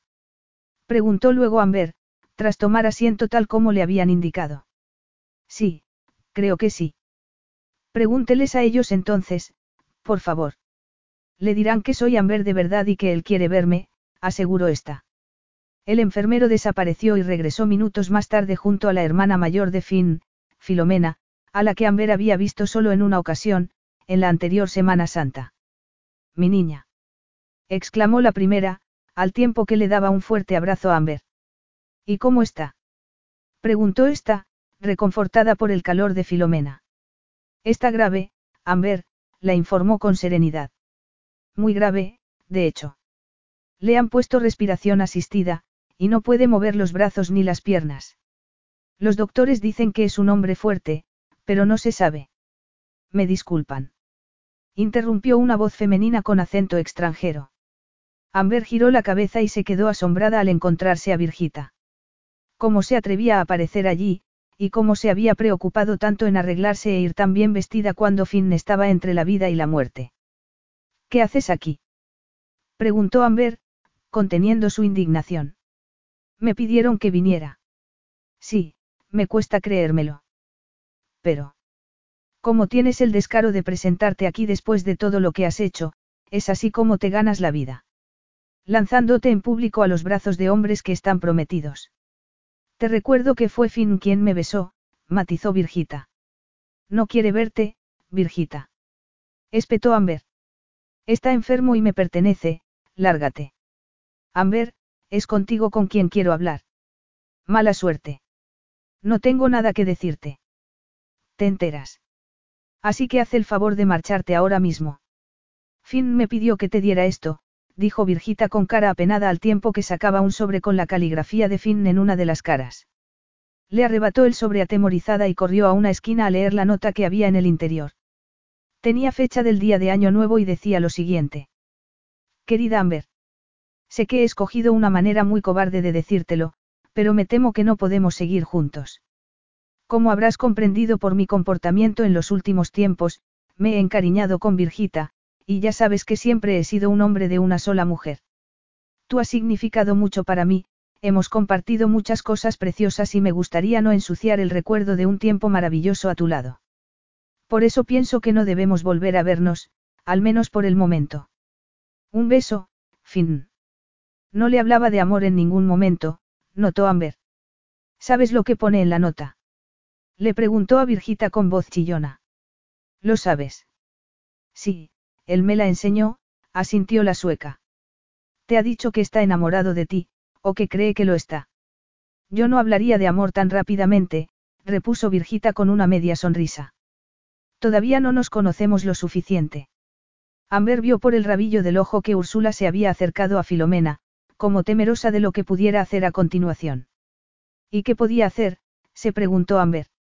Tirarse sobre Virgita y darle un puñetazo, patearla, gritar, llorar, perder la poca dignidad que le quedaba. Por favor, Amber se giró desolada hacia Filomena, puedo verlo, solo un momento. Creo que es mejor que no, replicó la hermana de Finn. Ya puedes cuidar bien de él. Dijo Amber entonces, resignada, mirando hacia Virgita amenazadoramente, sin dejar terminar a Filomena. Luego, se giró hacia su hermana, le hizo un gesto con la cabeza y ambas salieron de la unidad de cuidados intensivos. No hablaron ni una palabra mientras bajaron en el ascensor, ni luego, en el taxi que tomaron en dirección a la casa de Finn. Al llegar, tuvo la sensación de que había pasado una eternidad desde la fatídica noche vieja. Todavía quedaban restos de la fiesta, algo de ropa sucia y platos por fregar. Pero, de pronto, Amber supuso que Virgita se encargaría de limpiarlo todo, de modo que... ¿Me esperas mientras recojo un par de cosas? Le preguntó a Úrsula. Por supuesto, asintió esta. ¿Puedo dejarlas en tu piso? Claro que puedes, por favor. Sabes que puedes quedarte todo el tiempo que quieras. No, repuso Amber. Me mudo a tu casa, pero solo hasta que sepa que Finn, Hasta que sepa que está fuera de peligro, añadió tras tragar saliva. ¿Y qué harás entonces? Amber miró en derredor a la casa que hasta hacía muy poco tiempo había sido su hogar. No lo sé, respondió. Capítulo 10. El cielo había amanecido azul. Amber hundió su croissant en una taza de café con leche y le dio un mordisco con un apetito que, poco a poco, volvía a ser normal. En cualquier caso, se sentía como si estuviera convaleciente de una terrible enfermedad, claro que, acaso en la Edad Media no se consideraba que el amor era una enfermedad. Con todo, debía olvidarse de tal amor, pues era evidente que todo había terminado entre Finn y ella. Apenas recibía noticias sobre la evolución de este, aunque Filomena le había enviado una amable carta en la que le comunicaba que su hermano se iba recuperando lentamente. Nada más leer la nota, Amber se había marchado al sur de Francia para comenzar su propia recuperación. No era el lugar más cálido donde ir en primavera, pero era mejor que Londres con diferencia, donde los recuerdos del hombre al que no parecía poder dejar de amar la acuciaban con una insistencia insoportable. Todo el mundo le decía que superaría la ruptura, y que hasta era necesario un golpe de esa clase para fortalecer el desarrollo emocional de cada uno. Y Amber los creía. Quería creerlos. Era la única esperanza a la que se aferraba, pensar que algún día se desvanecería la horrible nube que se cernía sobre su cabeza, y que dejaría de echarlo de menos. A partir de la semana siguiente, trataría de dar un nuevo rumbo a su futuro, un futuro que, con toda seguridad, se alejaría mucho del mundo de la moda. Mademoiselle. La llamó Monsieur Joseph, patrón del Hotel Plan Dubar, donde había decidido alojarse por recomendación del jefe de Úrsula, Ross Sheridan. Había pocos huéspedes a esas alturas del año en aquella pequeña pensión cercana a Niza, y Monsieur Joseph y su familia la habían acogido con los brazos abiertos. Desde su llegada allí tres meses antes, Amber no había hecho más que descansar, leer y pasear por el campo. Jackson había regresado a Inglaterra nada más enterarse del accidente de Finn, de modo que la agencia, al menos, seguiría adelante sin problemas bajo su supervisión. Amber se preguntó por qué se preocupaba tanto por seducción todavía. El teléfono. La avisó Monsieur Joseph. Diga. Respondió Amber tras dar las gracias al patrón. Soy Úrsula. ¿Llamas por fin? Preguntó Amber. En una palabra, sí. No habrá sufrido una recaída. No, Úrsula hizo una pausa. Estoy actuando como intermediaria, añadió a continuación. ¿Qué quieres decir? Finn me ha pedido que organice una cita para que os veáis. ¿Por qué? No ha querido decírmelo. Solo me ha pedido que te convenza de que os veáis, repitió Úrsula. ¿Y por qué no me lo pide él mismo? Preguntó Amber. En fin, ¿cómo está? Agregó tras dar un profundo suspiro. No lo he visto. Solo me ha llamado para que arregle vuestra cita. Así que todo tiene que ser como él quiere, no. ¿Quieres que le diga que no? No, no. Tengo que verlo. Se apresuró a responder Amber. Oye, sigues tan enamorada de él como antes. Se interesó Úrsula, preocupada. ¿Qué clase de pregunta es esa? Una pregunta de hermana mayor, dime, ¿sigues igual de enamorada? No soy una víctima, Úrsula. No persigo a un hombre que ha dejado claro que no me quiere, lo que no quita que quiera verlo, confesó, por mucho que la avergonzara reconocer que continuaba interesada por fin. El amor verdadero era algo que crecía poco a poco durante meses y años, y no desaparecía de la noche a la mañana. Necesito verlo, darme cuenta de cómo es en realidad. Ahora mismo estoy confundida, lo tengo idealizado, pero también lo recuerdo como un cretino mentiroso, y me lo imagino a punto de morir en el hospital. Tengo que ver a Finn con objetividad y aceptar que es el amante de otra mujer, trató de explicarse. ¿No querrás que lo acompañe Virgita? Preguntó Úrsula, escandalizada. En absoluto, respondió Amber con amargura. No necesito verla a su lado para saber que Finn ya no me pertenece. Ya me he hecho a la idea, así que sí, Úrsula, dile que lo veré, supongo que en Inglaterra, no. Ya me enteraré. No me dio ningún detalle. Nada más me pidió que le dijera si estarías dispuesta a verlo. Dile que lo estoy deseando, replicó Amber con ironía. Bueno, tengo otra noticia que darte, comentó la hermana en un tono más festivo. ¿Recuerdas el vestido de novia de mamá? Sí, respondió Amber con calma, aunque no le parecía el tema más oportuno del que hablar en esos momentos. ¿Y recuerdas que te hablé de la mujer cuya madre había diseñado ese vestido, la dueña de la tienda de novias, Joyilo Velace? Sí, sí, contestó Amber tras realizar un gran esfuerzo por remontarse a una tarde previa a la catástrofe que se había desencadenado en Nochevieja. Creo que sí, ¿por qué? Pues Luke, su prometido, ha conseguido localizar el vestido de mamá y Joy lo va a llevar el día de su boda. Qué bien, repuso Amber, sabedora de que su hermana esperaba una mínima muestra de alegría. Y hay más. Nos ha invitado a su boda, ¿verdad que es un detalle? Se casará con Luke en Semana Santa. ¿Pero por qué me invita? Ni siquiera me conoce, nunca nos hemos visto. Ya lo sé, dijo Úrsula. Pero es una mujer muy romántica. Seguro que te caerá de maravilla, ya lo verás. Y siente que las tres estamos unidas por ese vestido. No sé, le agradezco mucho la invitación, pero me temo que tendré que escribirle diciéndole que no puedo ir. ¿No puedes? Preguntó la hermana con suavidad. ¿De verdad? Claro que no puedo.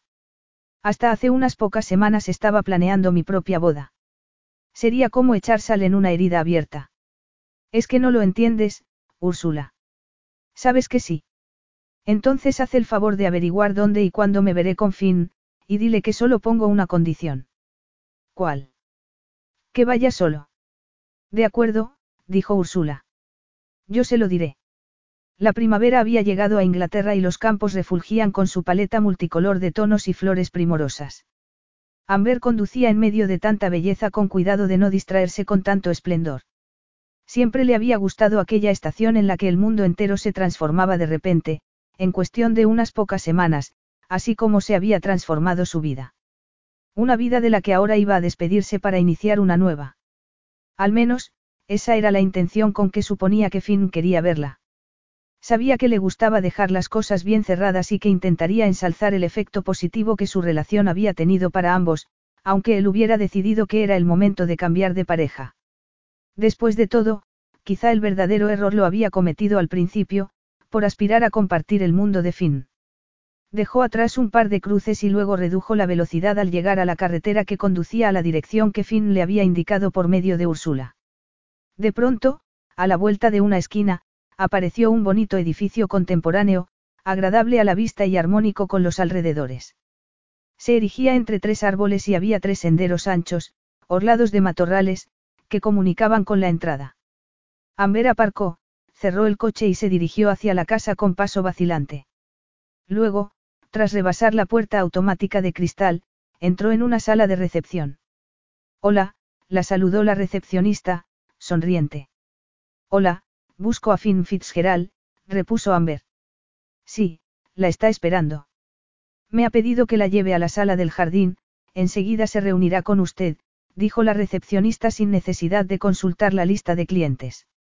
La seduce a todas sin proponérselo, pensó Amber.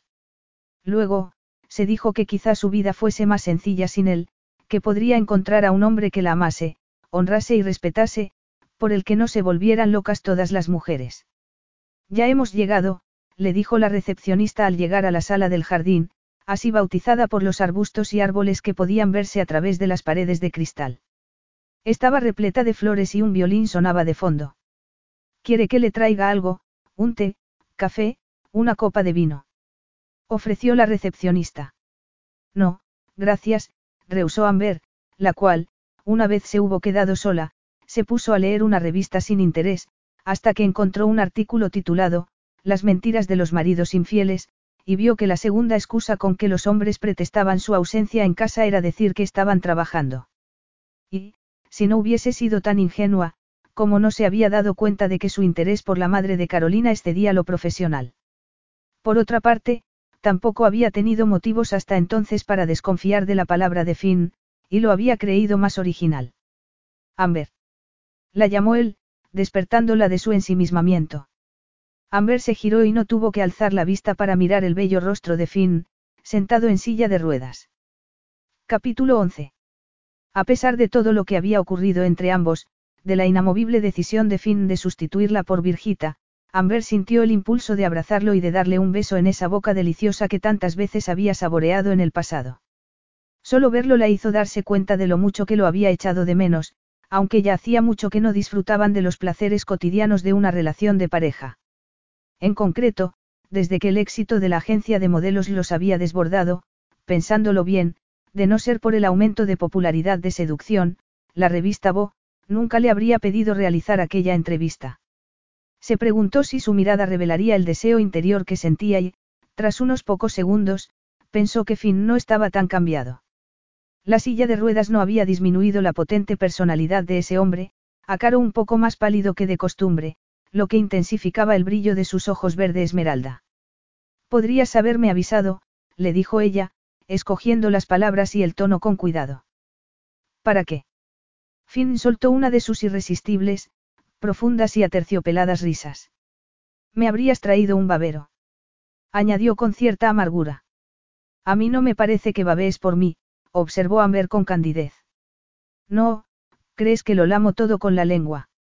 Preguntó él con un destello en los ojos tan sexual, que a Amber se le endurecieron los pezones ante el urgente deseo de que Finn los probara con la lengua. Hasta que recordó a Virgita. Lo haces. Repuso ella, forzándose a seguir sonriente. Luego apartó la vista de él y miró hacia la sala en que se encontraban. Notó las discretas rampas situadas aquí y allá, por las que había llegado Finn, se dio cuenta de que no había escaleras por ningún lado. ¿Y este sitio? Le preguntó de repente. Un lugar de retiro, respondió Finn. Lo inauguró un hombre con visión de futuro, hace diez años, un conductor que se quedó sin piernas tras un accidente. Un retiro con todo tipo de lujos, donde la gente puede disfrutar de sus alrededores y hacer lo que la mayoría de las personas no discapacitadas dan por sentado. Era una sorpresa. Ah, dijo Amber en tono desmayado. ¿Y qué pasa si hubiera llamado y me hubiese enterado antes? Les pedí que no te dijeran nada, respondió Finn con suavidad. Todavía lo tienes todo bajo control, ¿eh? Sigues dirigiendo el mundo a tu antojo, a pesar de la silla de ruedas. Vaya. Finn exhaló un profundo suspiro. Eso sí que es hablar con tacto. Bromeó él con ese humor sencillo que los había unido al principio. ¿Qué esperabas? Repuso Amber. Que no te iba a dar ningún golpe bajo porque no puedes librarte de esa silla para contraatacar. ¿Es que quieres atacarme? La tentó Finn. Amber sintió que la excitación la recorría de una manera tan inesperada como el sentimiento amoroso que despertó en su pecho. Con todo, se obligó a reprimirlo. Por mucho que estuviese en silla de ruedas, Finn la había engañado y la había repudiado. No en el sentido que piensas, respondió ella con frialdad. ¿Y qué sentido es ese? Cielo santo, Finn. exclamó Amber. No pienso bajar la guardia solo porque estés. Paralítico. Completó él. No le gustaba esa palabra. Como no le gustaba la forma en que la estaba devorando con los ojos, haciéndola sentir. ¿Dónde está Virgita? Quiso saber Amber. No la he visto, contestó Finn con firmeza, sin que su rostro evidenciara la menor señal de arrepentimiento. ¿Por qué? Porque estás paralítico. Amber se atrevió a pronunciar la palabra y nada más hacerlo le perdió el miedo, al fin y al cabo, solo era una palabra más. Ya no eres el hombre que ella pensaba. El imponente Finn Fitzgerald. Pues menos mal que no pudiste casarte con ella, habría quedado muy falso lo de jurarse amor en la salud y en la enfermedad. ¿Has terminado? Le preguntó Finn con serenidad. Terminado. Repitió Amber, incrédula. Tal y como él la había maltratado, podía seguir durante una eternidad. Todavía no he cruzado la línea de salida, traidor. Dime, ¿qué has pensado, qué se le ha ocurrido a tu cabecita infiel?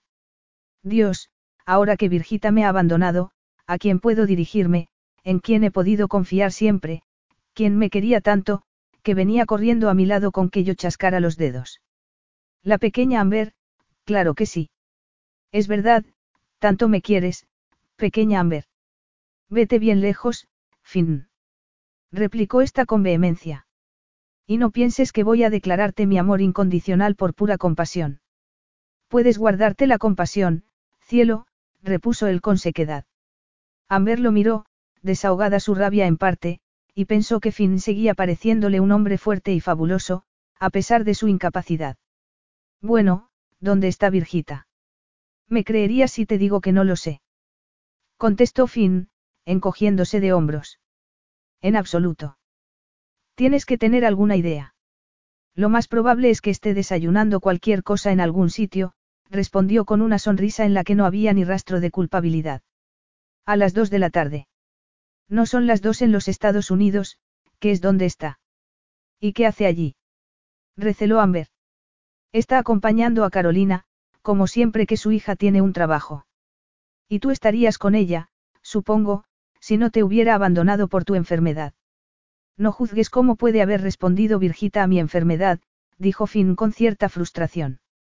En cualquier caso, independientemente de mi estado de salud, no estaría en los Estados Unidos con Virgita porque a su marido no le haría mucha gracia. Están juntos de nuevo. ¿En serio? En serio, aseguró Finn. Entonces, ¿cómo se tomó el que besaras a Virgita en Nochevieja? Le preguntó, mirándolo a los ojos con intensidad, con ganas de romper a llorar, pero también de romper a reír como una loca. No fue muy inteligente por mi parte, admitió Finn. Ah, no, no es inteligente besar a otra mujer delante de tu prometida y de todo el mundo. Se mofó Amber. ¿Y cómo has llegado a esa conclusión tan reveladora? Te debo una explicación, murmuró él. ¿Y diez? Pareces cansada, dijo Finn de repente. No, si encima te extrañará. Exclamó Amber.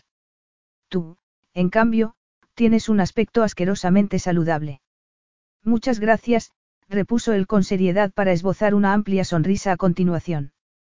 ¿Cuál es el chiste? Ninguno, contestó Finn.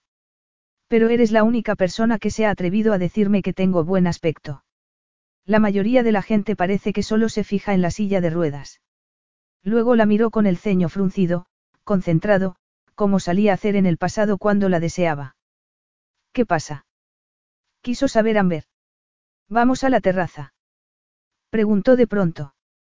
Amber asintió y lo vio manipular la silla de ruedas por primera vez. Y, aunque había previsto que ese momento la impactaría o apenaría, la sensación principal fue la de admiración, pues Finn se manejaba como si llevara toda la vida sobre aquella silla, con soltura, elegancia y naturalidad. Una vez en la terraza, Amber trató de buscar algún indicio de envidia porque ella aún pudiera andar, pero no encontró ninguno. Solo vio aquel brillo lascivo que conocía de sobra y que solo podía significar una cosa. ¿Te has puesto roja? comentó Finn. Estoy esperando, repuso ella. ¿A qué, cariño? preguntó él con picardía. ¿A qué me des esa explicación que acabas de prometerme? No me digas que ya lo habías olvidado, Finn, dijo Amber. Por ejemplo, podrías empezar con tu aventura con Virgita. Nunca he tenido una aventura con Virgita. No, solo un par de revolcones sin llegar a consumar el acto. Lo provocó. Amber. Explotó Finn. ¿Se puede saber qué te pasa? ¿Cómo tienes el descaro de preguntármelo? Tronó ella. ¿Cómo crees que me sentí cuando te abalanzaste sobre ella encima del piano? No se te ha ocurrido pensar que yo tampoco sabía lo que iba a sentir. Entonces, ¿por qué lo hiciste? ¿Por qué quisiste hacerme tanto daño? Porque, si no, nunca me habrías dejado, respondió sin rodeos. Tenía que tomar medidas desesperadas porque estaba en una situación desesperada. Me había portado fatal contigo adrede y tú seguías queriéndome más de lo que me merecía. Seguías a mi lado. ¿Qué quieres decir? Susurró Amber, confundida. No te entiendo. Llevábamos semanas discutiendo.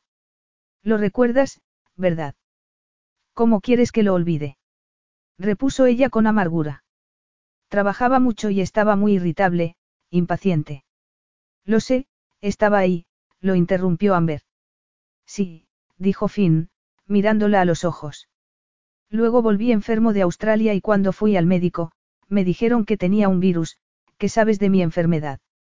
Amber había leído todo cuanto había encontrado acerca de aquel raro síndrome y sabía que Finn había tenido muy mala suerte por la forma tan extrema de reaccionar ante aquel virus. Sé que es un virus que puede ser más o menos peligroso para la salud, según los casos, pero no quiero hablar de tu enfermedad, añadió, levantando la barbilla. No. No es que quiera esquivarla porque me resulte incómoda, se explicó Amber. Simplemente, prefiero que me expliques por qué besaste a Virgita. Nunca dejarás de sorprenderme, dijo Finn. ¿Qué te sorprende tanto? preguntó ella. Cuando tienes una discapacidad de este estilo, uno se convierte en esa discapacidad, y es lo único sobre lo que la gente quiere hablar. Como si estuvieras reducido a eso, aclaró él. Pero tú no, añadió sonriente. Sigo esperando, dijo Amber, determinada a no dejarse seducir por aquellos halagos. Cuando volví a Inglaterra tras el viaje a Australia, arrancó Finn un par de segundos después, empecé a sentir un cosquilleo extraño en los dedos de los pies y de las manos, me cansaba mucho por cualquier cosa, y pensé que aquello no podía deberse solo al desfase horario del viaje. Pero, ¿por qué no me lo contaste? Tenía la corazonada de que me ocurría algo muy grave, respondió, mirándola a los ojos. El caso es que fui a la consulta de los tres mejores médicos en este campo y los tres me dijeron que podía tratarse de la primera fase del síndrome de Guillain-Barré. Pero eso no explica. El día de Nochevieja, cuando fui a ver al tercer doctor, este trató de ingresarme esa misma mañana, pero yo me negué. Entonces me dijo que me fuera a casa y que reposara. Por eso me pediste que no te ayudara con los preparativos de la fiesta y contrataste a profesionales para que la organizaran, ¿verdad? Preguntó Amber, la cual comprendió, por fin, por qué se había estado comportando de una manera tan rara. Y por eso me animaste a que me fuera a casa de Úrsula, y el beso, no iba en serio. Exacto. Estuve a punto de desfallecer y contarte lo de mi enfermedad esa noche en el cuarto de baño, pero resistí. Pensé que si me creías enamorado de otra mujer conseguiría que me dejara así. Pero, ¿por qué, Finn? Preguntó ella, estupefacta. ¿Por qué iba a querer dejarte cuando más me ibas a necesitar? Porque a juzgar por los síntomas de mi enfermedad, era muy probable que el desenlace hubiese sido fatal. ¿Quieres decir que podías haber muerto? podía. Y no piensas que me merecía poder tomar la decisión de seguir o no a tu lado, no piensas que habría permanecido junto a ti pasara lo que pasara. Pero yo no quería que te quedases conmigo pasara lo que pasara. No quería que tuvieras que vestirme y darme de comer y bañarme, no quería que te atases a un inválido para el resto de tu vida. Admitió Finn. Pero sigues siendo un inválido, apuntó ella. ¿Qué ha pasado para que cambies de opinión? No puede ser real, Amber.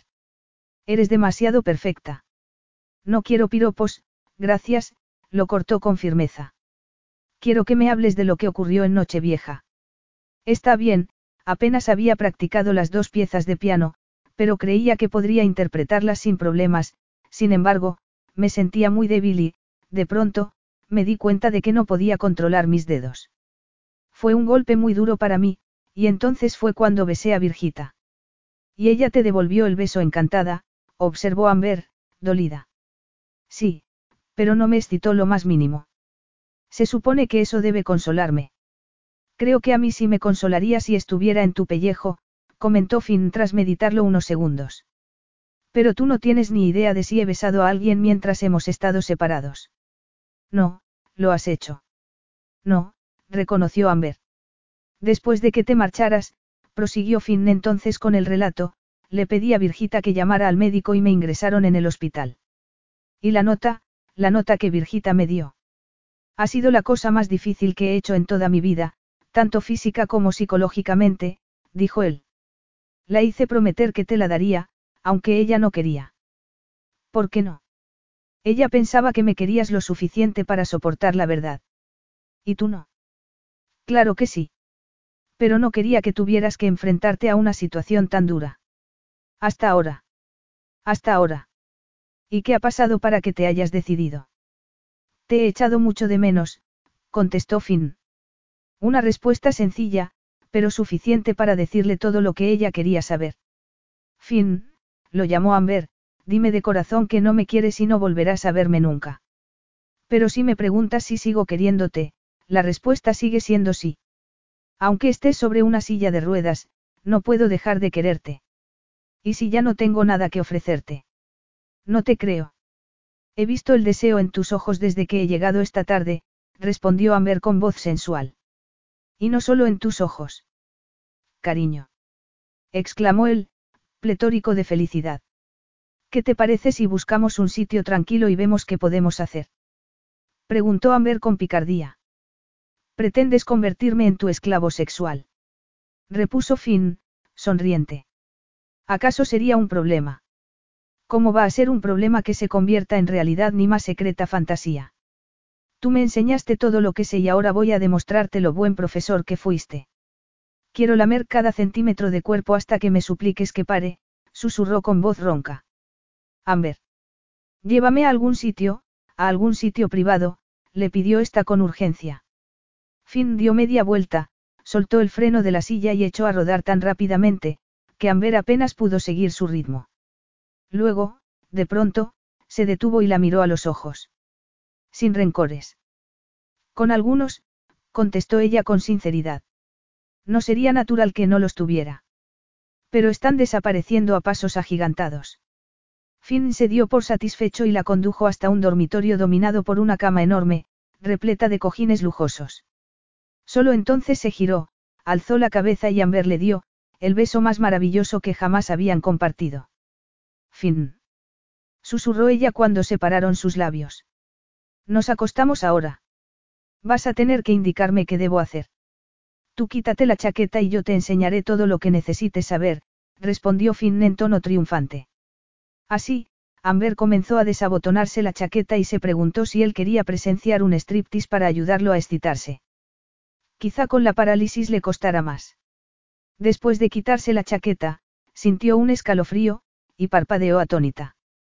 Lo increíble estaba sucediendo. Finn estaba, estaba. Amber cerró los ojos, convencida de que estaba sufriendo alucinaciones, pero aquello era demasiado real para no ser verdadero.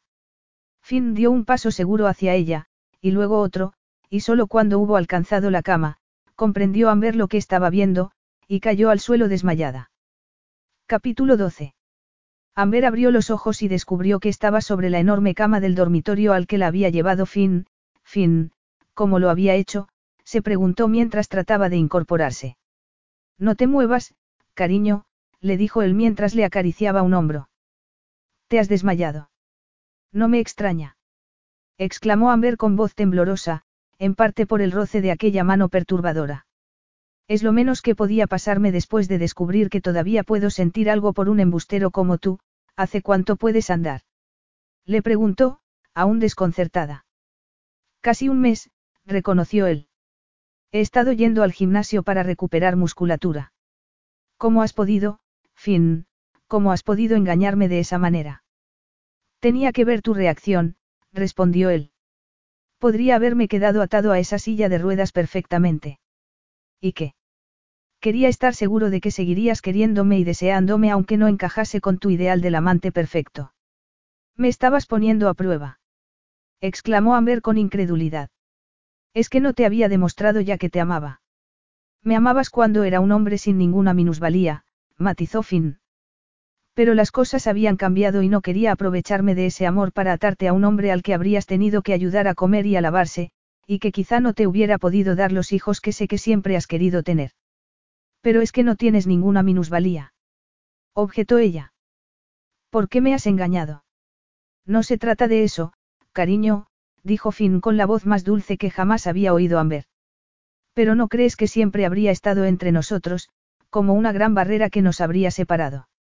El que habría estado entre nosotros, es que no estaba seguro de si te amaba lo suficiente como para seguir contigo si hubieses acabado en una silla de ruedas. Amber, no he dudado de tu lealtad ni de tu amor ni por un momento, pero no estaba seguro de si seguirías deseándome. Y puede que necesitara comprobar si tú, Finn se detuvo y le lanzó una mirada radiante a los ojos. Y lo has conseguido, Amber. Has conseguido convencerme de que habría seguido habiendo química entre los dos, aunque hubiese estado en silla de ruedas, añadió, al tiempo que le apartaba un mechón de pelo. No me toques. Gritó Amber, excitada por ese contacto tan leve. ¿Estás segura de que es eso lo que quieres? Sí, dijo sin convencimiento, al tiempo que se levantaba de la cama y se encaminaba hacia el otro extremo del dormitorio. Amber, la llamó Finn. ¿Qué? Dime lo que estás sintiendo en estos momentos, le pidió. Me siento traicionada, respondió ella. Y me preocupa que necesites tenerme controlada, sí, controlada. No me quisiste contar la verdad sobre tu enfermedad ni me has querido contar la verdad sobre tu recuperación porque no estaba seguro de cómo reaccionaría. Me has manipulado y has jugado con mis sentimientos. Ya te he explicado que solo quería protegerte, se defendió Finn. Eso no lo justifica, se supone que soy tu pareja, no una niña a la que tienes que cuidar, repuso Amber. Pero, aunque pudiera comprender tu actitud con lo de tu enfermedad, en realidad has tratado de controlarme desde que nos conocemos. Así. Y hasta tendrás una larga lista de ejemplos, gruñó él. Una lista larguísima. Aseguró Amber. Por ejemplo, te recuerdo que intentaste convencerme de que dejara mi trabajo en seducción cuando te diste cuenta de que tus sentimientos por mí eran cada vez más intensos. Ya te expliqué que no creía en mezclar los negocios con los placeres. Y no querías arriesgar tu amada agencia de modelos, no. Lo desafió Amber. No quería arriesgar mi relación contigo, la corrigió él. Pero dio igual, al fin y al cabo no dimitiste, ¿verdad, Amber? Cierto, convino esta. No dimití y te demostré que te habías equivocado. Sí, me demostraste que me había equivocado, repitió Finn. Cada vez que he puesto una barrera entre nosotros, me has demostrado que me equivocaba, reconoció a continuación. Todavía no he terminado. Espetó ella. Tampoco me dejaste firmar el contrato con los Cassini. Ah, no, cariño. Eso sí que no fue por mi culpa. Fuiste tú la que decidió no aceptar su oferta. Porque tú me dijiste que nuestra relación se vería perjudicada probablemente. Lo que era verdad. ¿Y por qué no me diste la oportunidad de que lo comprobara por mí misma? Claro que te la di, no tenías más que haber aceptado el trabajo, señaló Finn. Pero yo no iba a fingir que todo seguiría como siempre, sabiendo lo difícil que es mantener una relación si te hubieras puesto a viajar por todo el mundo, Amber, primero me culpas porque no te cuento la verdad y ahora me acusas de que te avisé de lo que podría ocurrir. ¿Qué esperas de mí? Dímelo. Ya no lo sé, respondió ella con la voz entrecortada, a punto de echarse a llorar. Y si me acerco a consolarte, me acusarías de estar aprovechándome de la situación. Musitó Finn. No. Ni de intentar controlarte. No. ¿Y qué pasaría si te besara? Preguntó con sensualidad. Creo que te devolvería el beso. ¿Y crees que disfrutarías? Sí. A pesar de todo lo que ha pasado. Quizá por todo lo que ha pasado, matizó Amber. qué no me he sentido así de nerviosa ni la primera vez que me besaste. Yo tampoco, reconoció él. Se miraron a los ojos y Finn se acercó a ella con los brazos abiertos para darle la bienvenida. Oh, Finn. Sollozó Amber, que a su vez notó sobre sus mejillas las lágrimas de su prometido. Finn. Lo sé, dijo este con voz trémula. Créeme, lo sé. Y borraron las huellas de tanto dolor con un beso apasionado. Capítulo 13. Estás preciosa. Suspiró Úrsula. Amber se miró al espejo del pequeño hotel irlandés en que se habían instalado tres días antes, cuyo excéntrico dueño, Alan las había tratado con gran hospitalidad. Me siento preciosa, confesó Amber. De hecho, me siento mucho más guapa que en todas esas fotos perfectas de los trabajos de modelo que he hecho con fotógrafos profesionales. Es normal, como Finn te quiere tanto, comentó la hermana sin poder disimular una cierta envidia. No pretendía. Lo sé, afirmó Úrsula. Y te aseguro que me alegro muchísimo por vosotros. De corazón. Gracias, dijo Amber, conmovida, mientras contemplaba lo bien que su vestido de novia se ceñía a su cuerpo. Mamá estaría orgullosa si te viese llevar el vestido que ella compró, comentó Úrsula, sonriente, mientras Amber peleaba por acomodarse el velo de aquel vestido tan especial, que no había dudado en enviarle joy y lo velace nada más anunciarse su matrimonio con Finn. Sí, respondió esta con alegría. ¿Has, has invitado a Ross? Se atrevió a preguntarle entonces, tras una breve pausa. Sí, y me ha dicho que muchas gracias y me ha dado un regalo maravilloso para vosotros, pero no viene, repuso Úrsula tras aclararse la voz. Parece que no le gustan las bodas. Amber asintió, agarró su ramo de flores y aspiró su fragancia con felicidad. Después de la enfermedad de Finn, Amber había aprendido a disfrutar más de cada uno de los cinco sentidos. Debido a la frágil salud de la madre de Finn, habían decidido celebrar la boda allí, en Irlanda, en una pequeña iglesia en la que se habían casado los Fitzgerald durante generaciones. En esos momentos, había muchos familiares de Finn en la iglesia, y también ellas habían conseguido localizar a algunos parientes con los que habían perdido el contacto hacía muchísimo tiempo. Vamos yendo, dijo Úrsula tras consultar el reloj.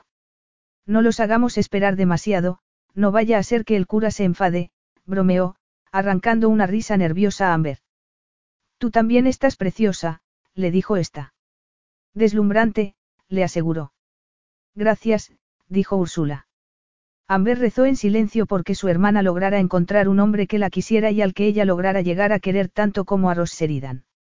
Vamos allá. Solo había un pequeño trayecto hasta la iglesia y, aunque el cielo estaba algo nublado, Amber llevaba todo el sol del mundo radiando en su corazón. Al entrar en la iglesia, pensó que nunca había visto una boda con tantos invitados y, sin embargo, solo se fijó en Finn en realidad. Después de su enfermedad, este había cambiado su forma de ver la vida y había decidido vender sus acciones de seducción a Jackson.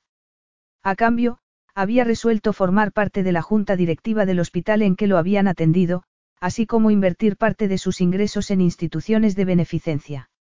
De pronto, como si hubiese intuido la presencia de Amber sin verla, Finn giró la cabeza y sus ojos destellaron con más luz que la que se colaba por las ventanas. Entonces, arrancó la marcha nupcial y, tras intercambiar una mirada final con Úrsula, las dos hermanas echaron a andar hacia fin. A pesar de que la iglesia era pequeña, el pasillo hasta el altar se le hizo eterno. Luego, apenas fue capaz de recordar la ceremonia, cuyos momentos más emotivos se habían producido al pronunciar el cura lo de en la salud y en la enfermedad y cuando había permitido que Finn besara a la novia. Este le había levantado el velo de la cara, la había mirado durante un segundo infinito y Amber había visto un brillo amoroso en sus ojos que la hizo convencerse de que nada volvería a interponerse entre ellos. Tenía una vida entera por delante para amar al hombre de sus sueños. Fin.